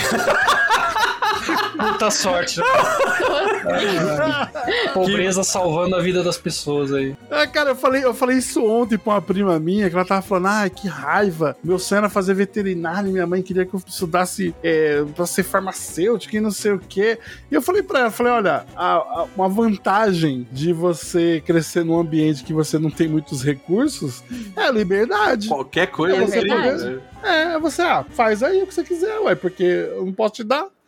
Então, tipo, Se eu não posso te dar, não posso te obrigar a fazer qualquer outra coisa também. né? Exato, Você exato. falou isso pra mim e eu internalizei isso, levei pra vida. Foi muito importante pra mim ouvir isso, porque pra mim É. era muito tipo, ai, putz, eu não tentei o suficiente. Não, mas tinha uma pressão familiar ali pra eu fazer o que Sim, eles sim. queriam que eu fizesse, entendeu? Então, nesse ponto eu tive uma sorte muito grande, porque eu fiz a faculdade, né? Concluí bonitinho, no tempo certo e tal. Logo que eu saí da faculdade, eu já entrei num. Não era nem uma agência de publicidade, era uma pequena produtora de uma mini gráfica. A gente fazia, sei lá, desde ilustração para uma revista daquelas de, de cidade de interior, sabe? Aquelas, aquelas revistas de, de madame, que é Sim. uma página de matéria, uma página de, de propaganda. Aham. Página de matéria, uma página de propaganda. E aí tinha uns desenhinhos, eu ajudava com, a, com o projeto editorial e tal, e eu aprendi muita coisa ali. Só que eu fiquei, sei lá, um ano, e logo depois eu descobri que tinha uma agência de publicidade grande lá na cidade. E eu meio que tinha esse, esse cidade de que era, Rafa? Presidente Prudente no interior. Ah, Presidente Prudente tem umas três agências grandes lá que eu tô ligado. eu meio que peguei aquele meu portfóliozinho de ilustração digital. Nessa época eu já tinha comprado a primeira bambuzinha, né? Tinha pedido pra uma amiga minha trazer dos Estados Unidos na época. O seu portfólio era um blogspot, Rafa? Era, uma, era a página Draw do Facebook, tipo. Cara, eu acho que era Facebook, mas assim, logo depois eu descobri o Behance. Mas assim, de verdade, eu não lembro se era o- Não. Eu lembro que quando eu mandei. Tipo, eu tava quase pra ir embora de, de Presidente Prudente, na verdade, porque eu vi que ali naquela agênciazinha que eu tava, não tinha muito, muito futuro, mas foi o que me deu. Assim, eu morava fora da, da casa dos meus pais já há muito tempo, né? E na hora que você se forma, o pessoal falou: ó, bora, né? E foi, foi a sua base, foi o que deu base pra você. Pois é, foi o que me ancorou na cidade ali. Eu consegui, É. com esse, teoricamente, com essa, esse trampinho, com esse serviço, né? Na época a gente chamava de serviço. Serviço. Fazendo serviço aqui, ó. Frila da Bia, acho que meio que foi isso, né, Bia? Foi tipo um sinalzinho assim, ó, tipo, ó, dá pra fazer isso aqui? Aí, tipo, já acende aquele, aquela chama, né? Isso é importante pra caramba, Rafa. É, então, então esse serviço que eu arrumei lá, ele meio que ancorou na cidade, fez com que os meus pais já soubessem, falar, bom, ele não vai ficar lá, ele não vai ficar à toa, ele tá trabalhando, tá pagando o aluguel dele, tá pagando as coisas, então, beleza, né? E aí eu fiquei ali e eu tava quase pra ir embora, tanto que eu tinha vendido a maior parte das coisas que eu tinha dentro do meu kitnet e vendi televisão, já porrada de coisa, não tinha nada mais. Tinha cama e uma mesa de plástico dentro de casa. E aí eu mandei o meu um PDF, eu salvei um PDF com aquelas ilustraçõezinhas e mandei um e-mail com esse PDF para, sei lá, todas as microagências e agências normais que, sei lá, eu entrei no, no Google e digitei agência de publicidade Presidente Prudente.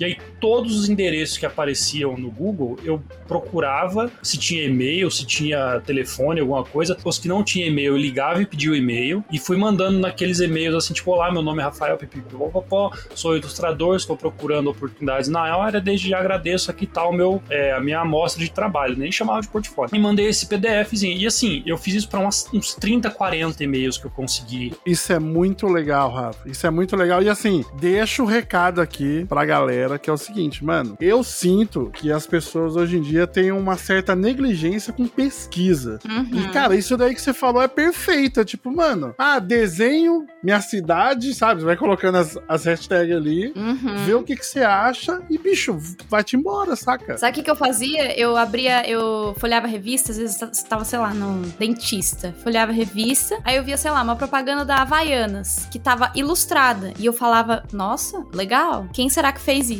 E aí eu entrava no, na internet, procurava lá, propaganda, é, campanha Havaianas, não sei o quê. E aí tinha o nome da agência. E aí eu mandava pra essa agência. Era assim que eu achava a agência. olha É, incrível. mas é, hoje em dia é mais fácil ainda. Você vai no Behance, coloca o nome de uma marca, É, já tem lá o- todo mundo que trabalhou pra essa marca, né? Mas é uma coisa que é muito da nossa época, né, cara? Dessa questão de pesquisar muito a fundo. Sim, É a gente que sim. fazia essa garimpada de, de informação. E meio que isso foi uma sexta-feira. E aí eu lembro que, sei lá, sábado e domingo eu fui fazer o que eu fazia, que era ir na casa de um amigo, fazer um churrasquinho, alguma coisa. Ficar revendo o York Show. É, lógico, né? Com certeza. Uma vez por ano, pelo menos, tem que assistir tudo, com os filmes.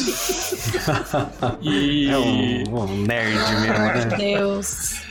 E aí eu lembro que na terça-feira, não foi nem na segunda-feira, na terça-feira, mais ou menos, numa. Eram umas seis horas, cara. Inclusive o horário que a gente tá gravando agora. Eu tava sentado no meu computador, assim, meio que pensando, putz, eu vou ter que chamar um, um carreto aqui pra levar a geladeira, alguma coisa. né? E aí eu recebi um- alguns e-mails e aí o pessoal, tipo, ah, você pode vir aqui fazer um teste. Aí eu fui em, em três agências que responderam. Em uma eu fui fazer um teste, eu levei até a minha tabletzinha que hoje tá no meu colo aqui. Foi a minha, minha segunda tablet, que é uma tablet que eu comprei usada depois. Eu fui lá, levei a minha tablet, levei um notebookzinho que eu tinha da Positivo. E o cara falou: Ó, você tem meia hora pra fazer esse negócio aqui. E esse negócio aqui era um flyer de supermercado.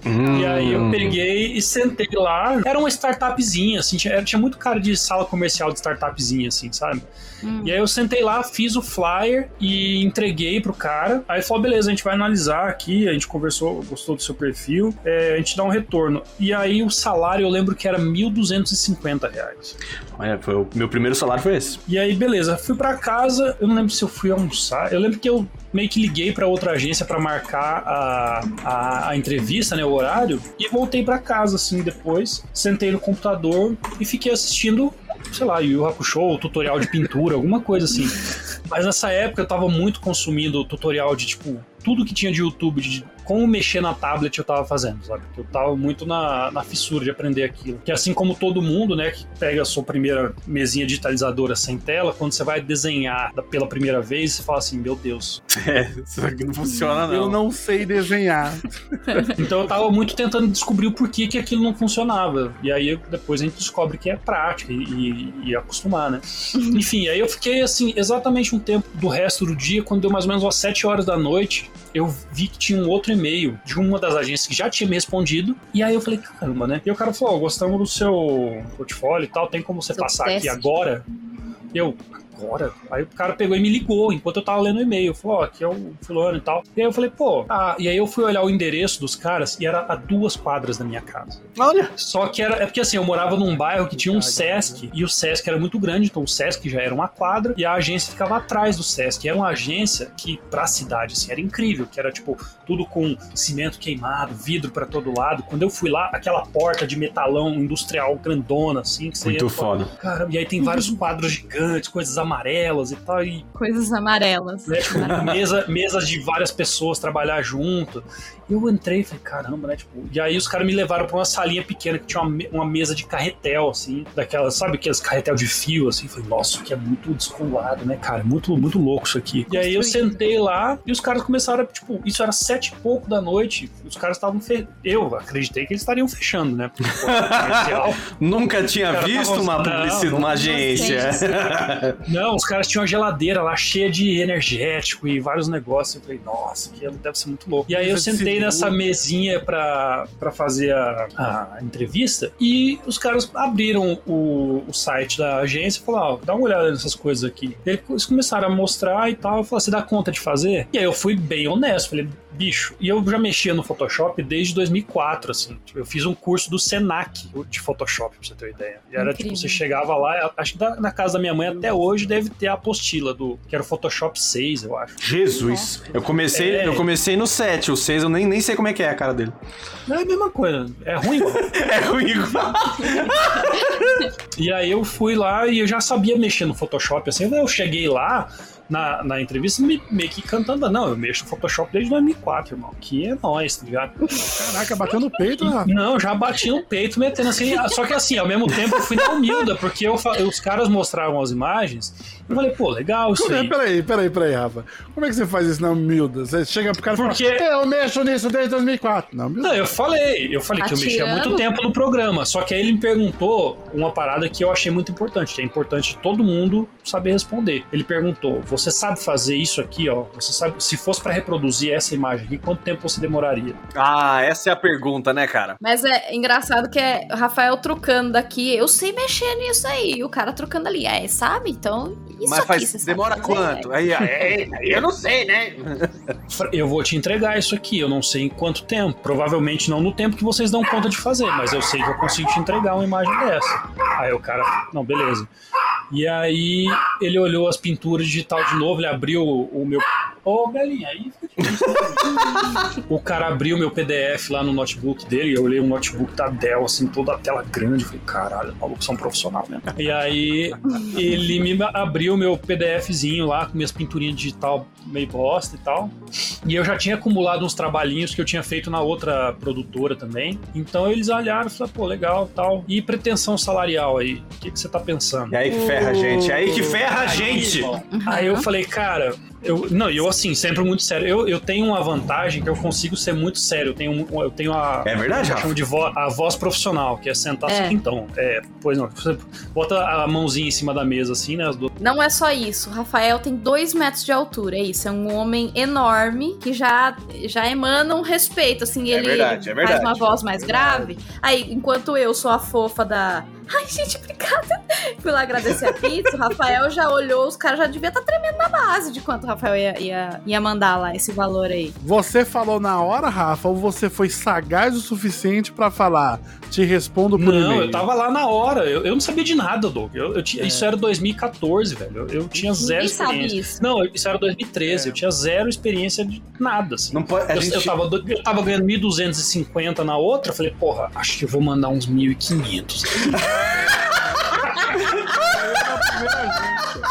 eu sei que é muito dinheiro, né? Eu entendo. não tão- Olha só. Falei alguma coisa do tipo, vocês não estão aqui pra fazer caridade e eu não tô aqui pra perder tempo também. Nossa. Não, foi tipo, mandei essa. O Rafa é muito O maduro. que é isso? E assim, mas isso eu devo ao meu pai. Meu pai ele foi gerente de loja de departamento, tipo, da Casa Bahia, por exemplo, durante 25 anos. Então eu via ele falando no telefone. Legal, com as pessoas, legal. E isso sempre me deu uma. Uma repertório experiência interno ali, um né, de cara? Como falar com as pessoas, saca? E eu só fui entender isso muito tempo depois. Que interessante. O pai do Rafa tem uma, uma frase que eu acho maravilhosa, que é quando ele vai pra uma loja ele pergunta alguma coisa. Você, ah, você tem tal coisa? E a pessoa fala, ih, não tem, acabou. Aí ele chega e fala, e tal coisa você tem? Aí ele, não, não tem também, acabou. E aí, como é que é que ele fala, amor? Aí meu pai perguntou, e o ferrinho, você tem? Ele, aí o cara, ferrinho? Ele falou, é pra baixar a porta, você não tem nada, pô. Hoje, em Presidente Prudência, você ganhar dois mil reais, você consegue viver lá de boa. De boa, assim, né? Nossa, não é um mar de É. rosas, né? Mas assim, bicho, dois mil reais no centro de São Paulo De 23 anos, é. solteiro, sozinho, Tinha ganhando dois perder. contos. Não, É. eu ganhava No 1.500 interior. reais, velho. Na- Eu mandei 1.500 reais pra ele, né, na, na pergunta. Ele olhou assim e falou: ah, tá, beleza, a gente dá um retorno então. Aí eu saí de lá, né, tipo, fui pra casa e isso já era tipo umas 8 e meia. Falei, caralho, que lugar da hora, né, mano? Muito legal. e aí na, na jovem, quinta, né? sexta-feira, os caras, e aí, quando você pode começar e tal? Eu levei minha carteira de trabalho lá na, na sexta-feira e tal. Cara, eu trabalhei lá um ano e pouco, fiz muito trampo legal, assim, tipo, os primeiros seis meses, tudo era muita novidade, eu tava deslumbrado realmente, assim, que é, eu sei, quando você entra no ambiente da agência e tem gente produzindo, assim, você descobre que existe É ah, sensacional, planejamento, Você descobre a estrutura, né, por trás de tudo, né, Rafa? todo um mundo novo que você tá descobrindo, né? E aí depois de seis meses você começa a descobrir o outro mundo, que é o do burnout. e aí você fala, porra, não tô ganhando bem não, eu não tô não. Cara, pra mim a questão não era nem o dinheiro, era muito pela. E assim, quando eu entrei, E, aí eu falei, não, eu mexo no Photoshop desde que ele existe, irmão. Vamos lá. E aí eu vi o meu, o meu chefe mexendo no Photoshop sem o mouse, só no teclado, em atalho. E assim, parecia, sabe aquele, aquele filme do Minority Report que fica aparecendo várias imagens e fechando o bagulho? Bicho, eu sentei do lado do cara e vi ele mexendo. Nossa senhora, foi um puta do tapa na cara. E eu falei, meu Deus, o cara é o, o, o Neo do Photoshop, tá ligado?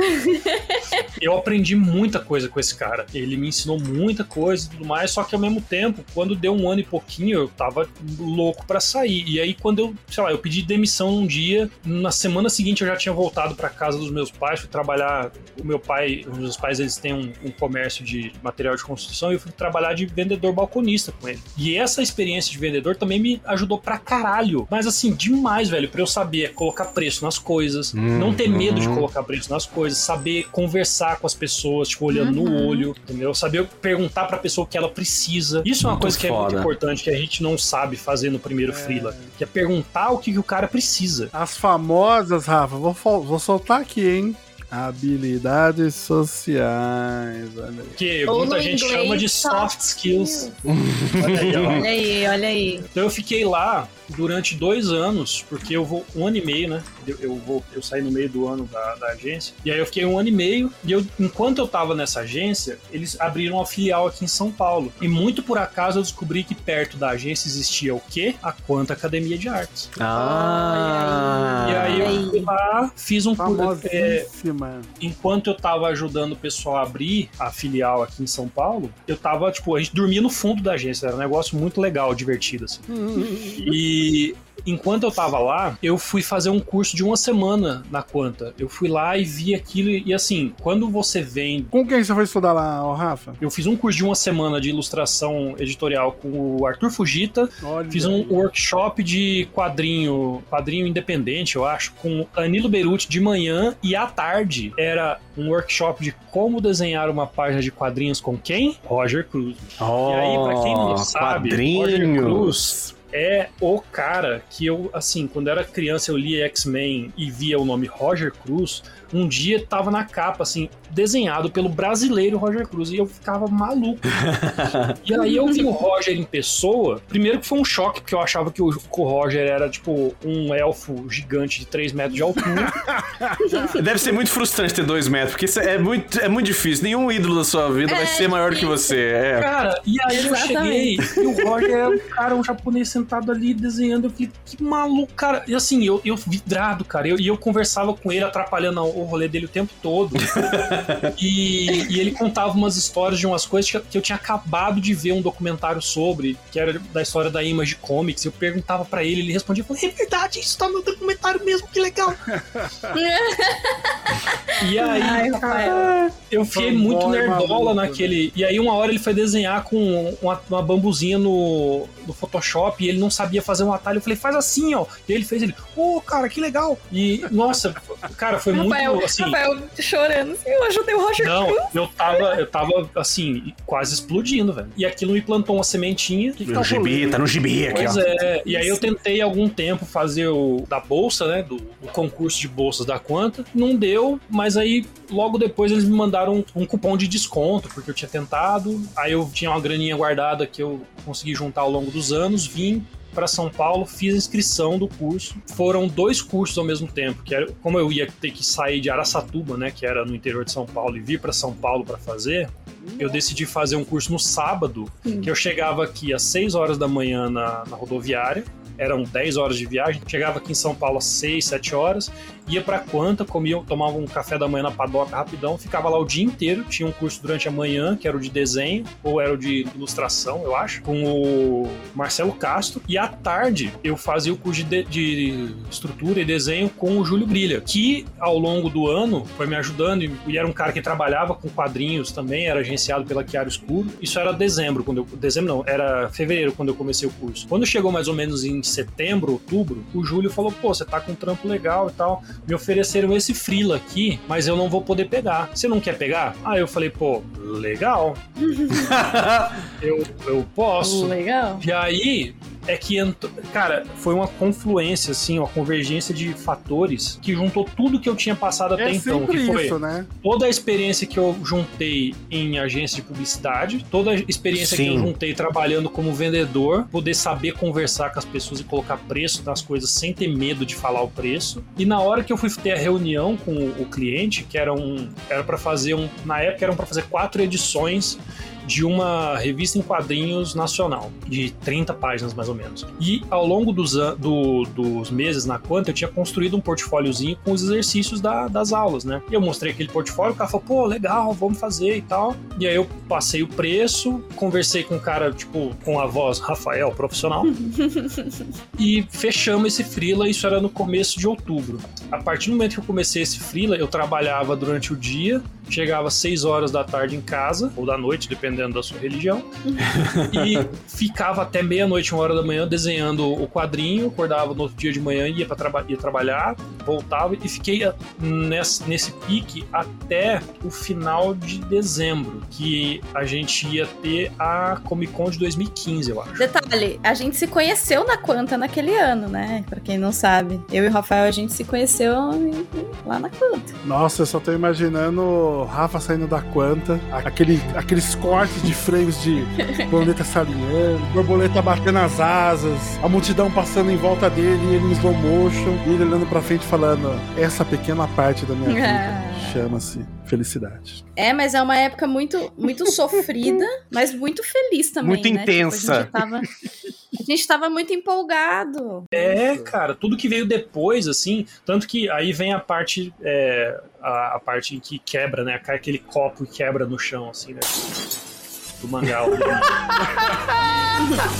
eu, eu Você vê um vi uma inseto, semana um antes. inseto na parede, assim, aí vem a chuva, É. né? E tira ele. Aí você,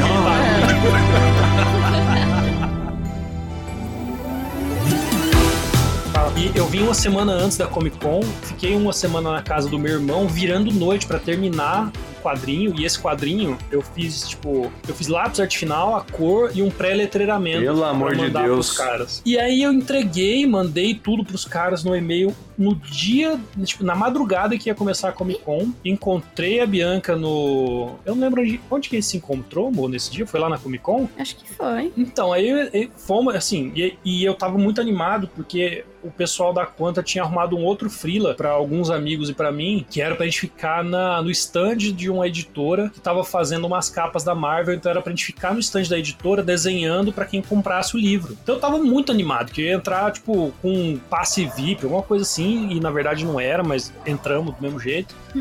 E na hora que eu entreguei a revista, eu achei que eu fosse chegar lá e os caras, pô, você é o cara e tal. Só que assim, ninguém tinha me visto na vida. Nunca me viu.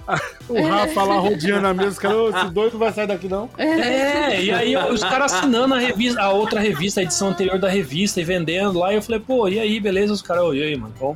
E aí eu falei, pô, e aí, é, vocês gostaram da edição tal lá? E os caras, tipo, olharam pra minha cara com a cara de tonto, assim, eu falei, pô, ah, porque foi eu que desenhei. Você que é o Rafael? Pô, que legal, cara. E os caras impresso, tipo, um, um boneco, assim, da parada, e estavam mostrando colorido. Falaram, pô, que legal que você fez aí e tal pô, vou tirar foto aqui, não sei o quê. Aí os caras me falaram, falaram- eu perguntei, falou, pô, e vocês vão passar o roteiro da próxima? Como é que tá? Ele, não, não, no final da, da Comic Con a gente conversa então. E aí vamos lá e, tipo, aproveita aí o evento e tal. Beleza, aí eu fui lá fazer o meu freelinha no, na Comic Con e toda vez eu passava na mesa dos caras pra dar um oi e tal. Não, não, depois a gente conversa lá, vai, vai, vai indo lá. Eu, beleza. E aí eu sei que chegou no final da Comic Con, um do- dos caras da editora chegou e me, me, me chamou de canto e falou, então, é, a gente vai ter que dar uma pausa no, no projeto agora, porque a gente teve um problema com o financiamento, que não sei o que lá, um, um dos financiadores fora, a gente está reestruturando a, a estrutura da, da editora e tal, e aí a gente vai dar uma pausa, mas a gente fala com você depois, pode ficar tranquilo. Eu falei, não, beleza, mas e a, a revista que eu já fiz? Não, não, isso a gente vai te pagar, já tá no contrato e tal,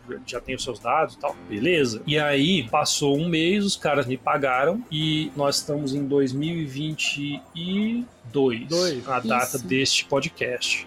Isso foi 2015. Até hoje, essa, revista não saiu. Nossa! Então, o meu freela, o meu primeiro freela que eu conto, né, que, tipo de quadrinhos, que é o que eu fa- fazia e faço até hoje, nunca saiu. Ele nunca viu a luz do dia. Tá pronto, tá na, no que merda. HD, no PDF, no Triste. drive de alguém aí. Mas ao mesmo tempo, nem tudo, nem tudo é ruim, porque com esse primeiro freela, eu recebi a grana que me sustentou nos primeiros meses aqui em São Paulo, quando eu vim pra morar. E ao mesmo tempo, ele também me deu 30 páginas de quadrinhos De feitos portfólio, né, de cara? portfólio e a confiança que em mim Aham. mesmo de falar, meu, eu confio no meu próprio taco, eu sei fazer isso aqui, eu dou conta. Então, o que jogarem na minha mão, eu vou entregar. E Porra. Cara, foi instrumental demais no começo da minha carreira pra eu botar a cara em vários lugares que eu não achei que o povo fosse falar comigo e sempre foi me abrindo portas. Não, e às vezes, cara, essa confiança é muito mais importante. Peraí, você ganhou quanto, Rafa? Tem, tem ideia? Na época, eu acho que foi 3 mil e A alguma confiança é muito mais. Do que o dinheiro.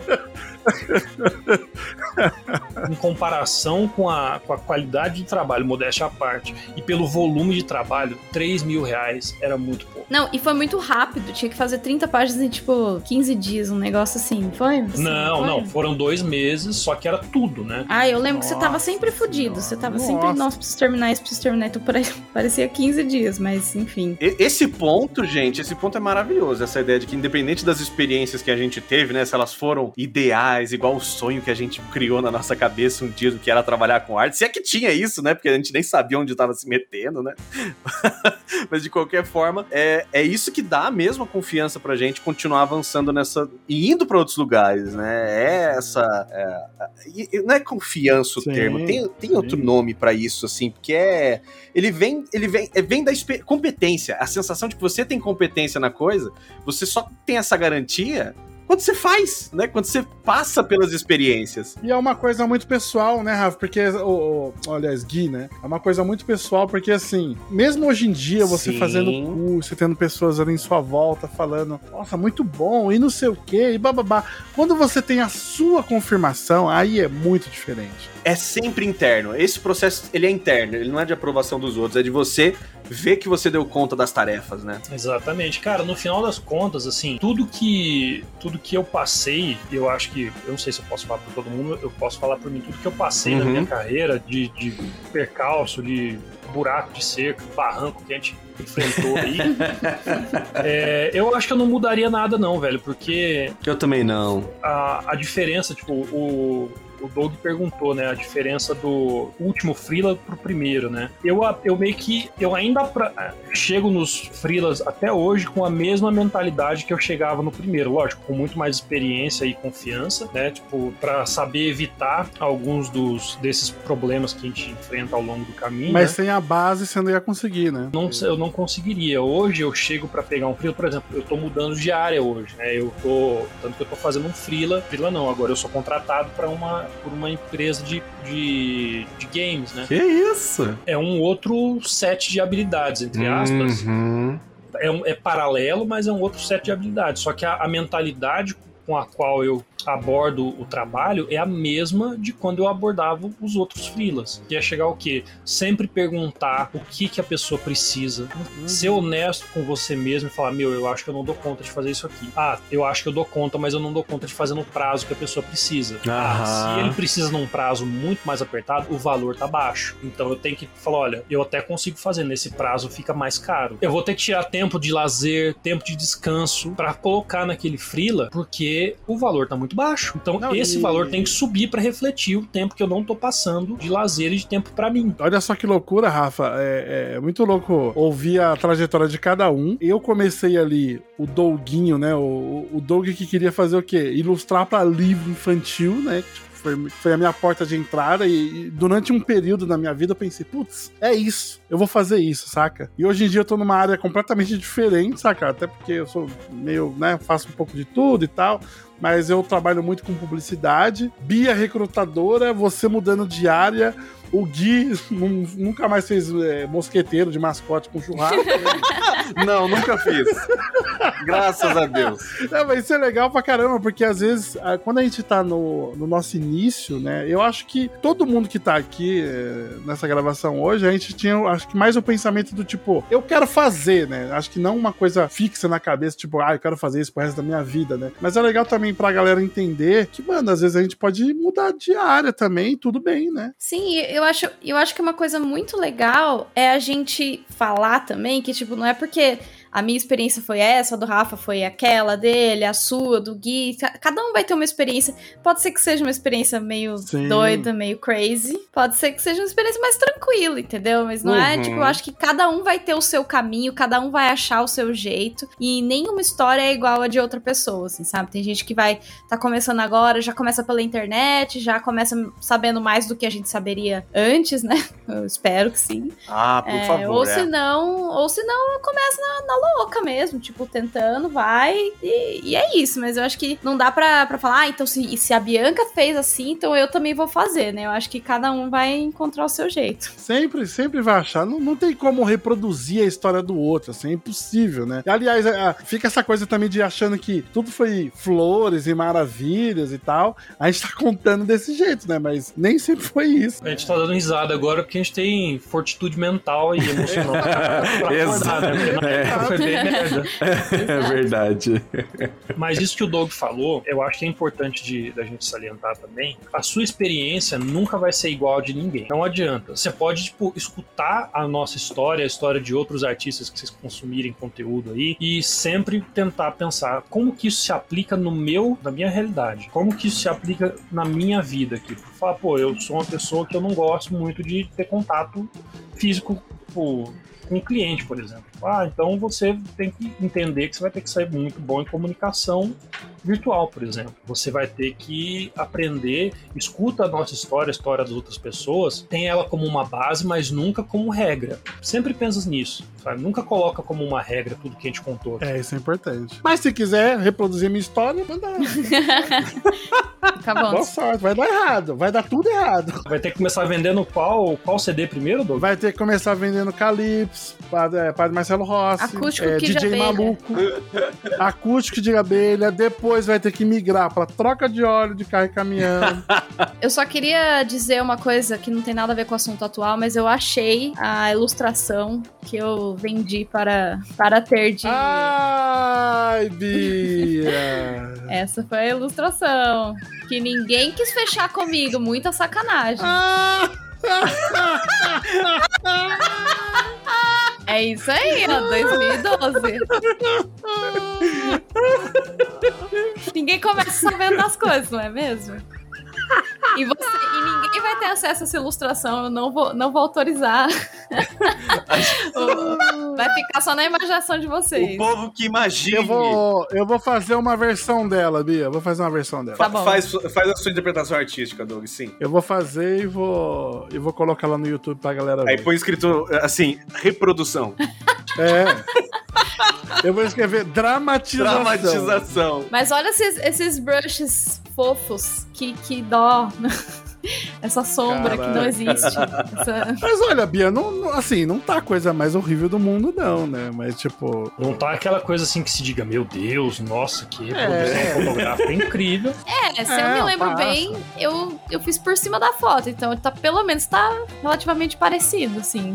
Eu gostei muito do cabelo, que parece um. Eu não sei, parece uns espinhos ali querendo pegar seu pescoço ali. É que era o corte da época, era repicado. Você, você penteava pra cima, cortava, na hora que você soltava ele ficava repicado, feito uma E, escadinha. meu assim. Deus do céu, como esse cara é cabeçudo. É impressionante. A cabeça dele é muito É, grande. E realmente. deve estar muito maior hoje em dia. Olha, eu já não sei te dizer, não. Isso é uma coisa que. Ah, eu tô cravando aqui que tá.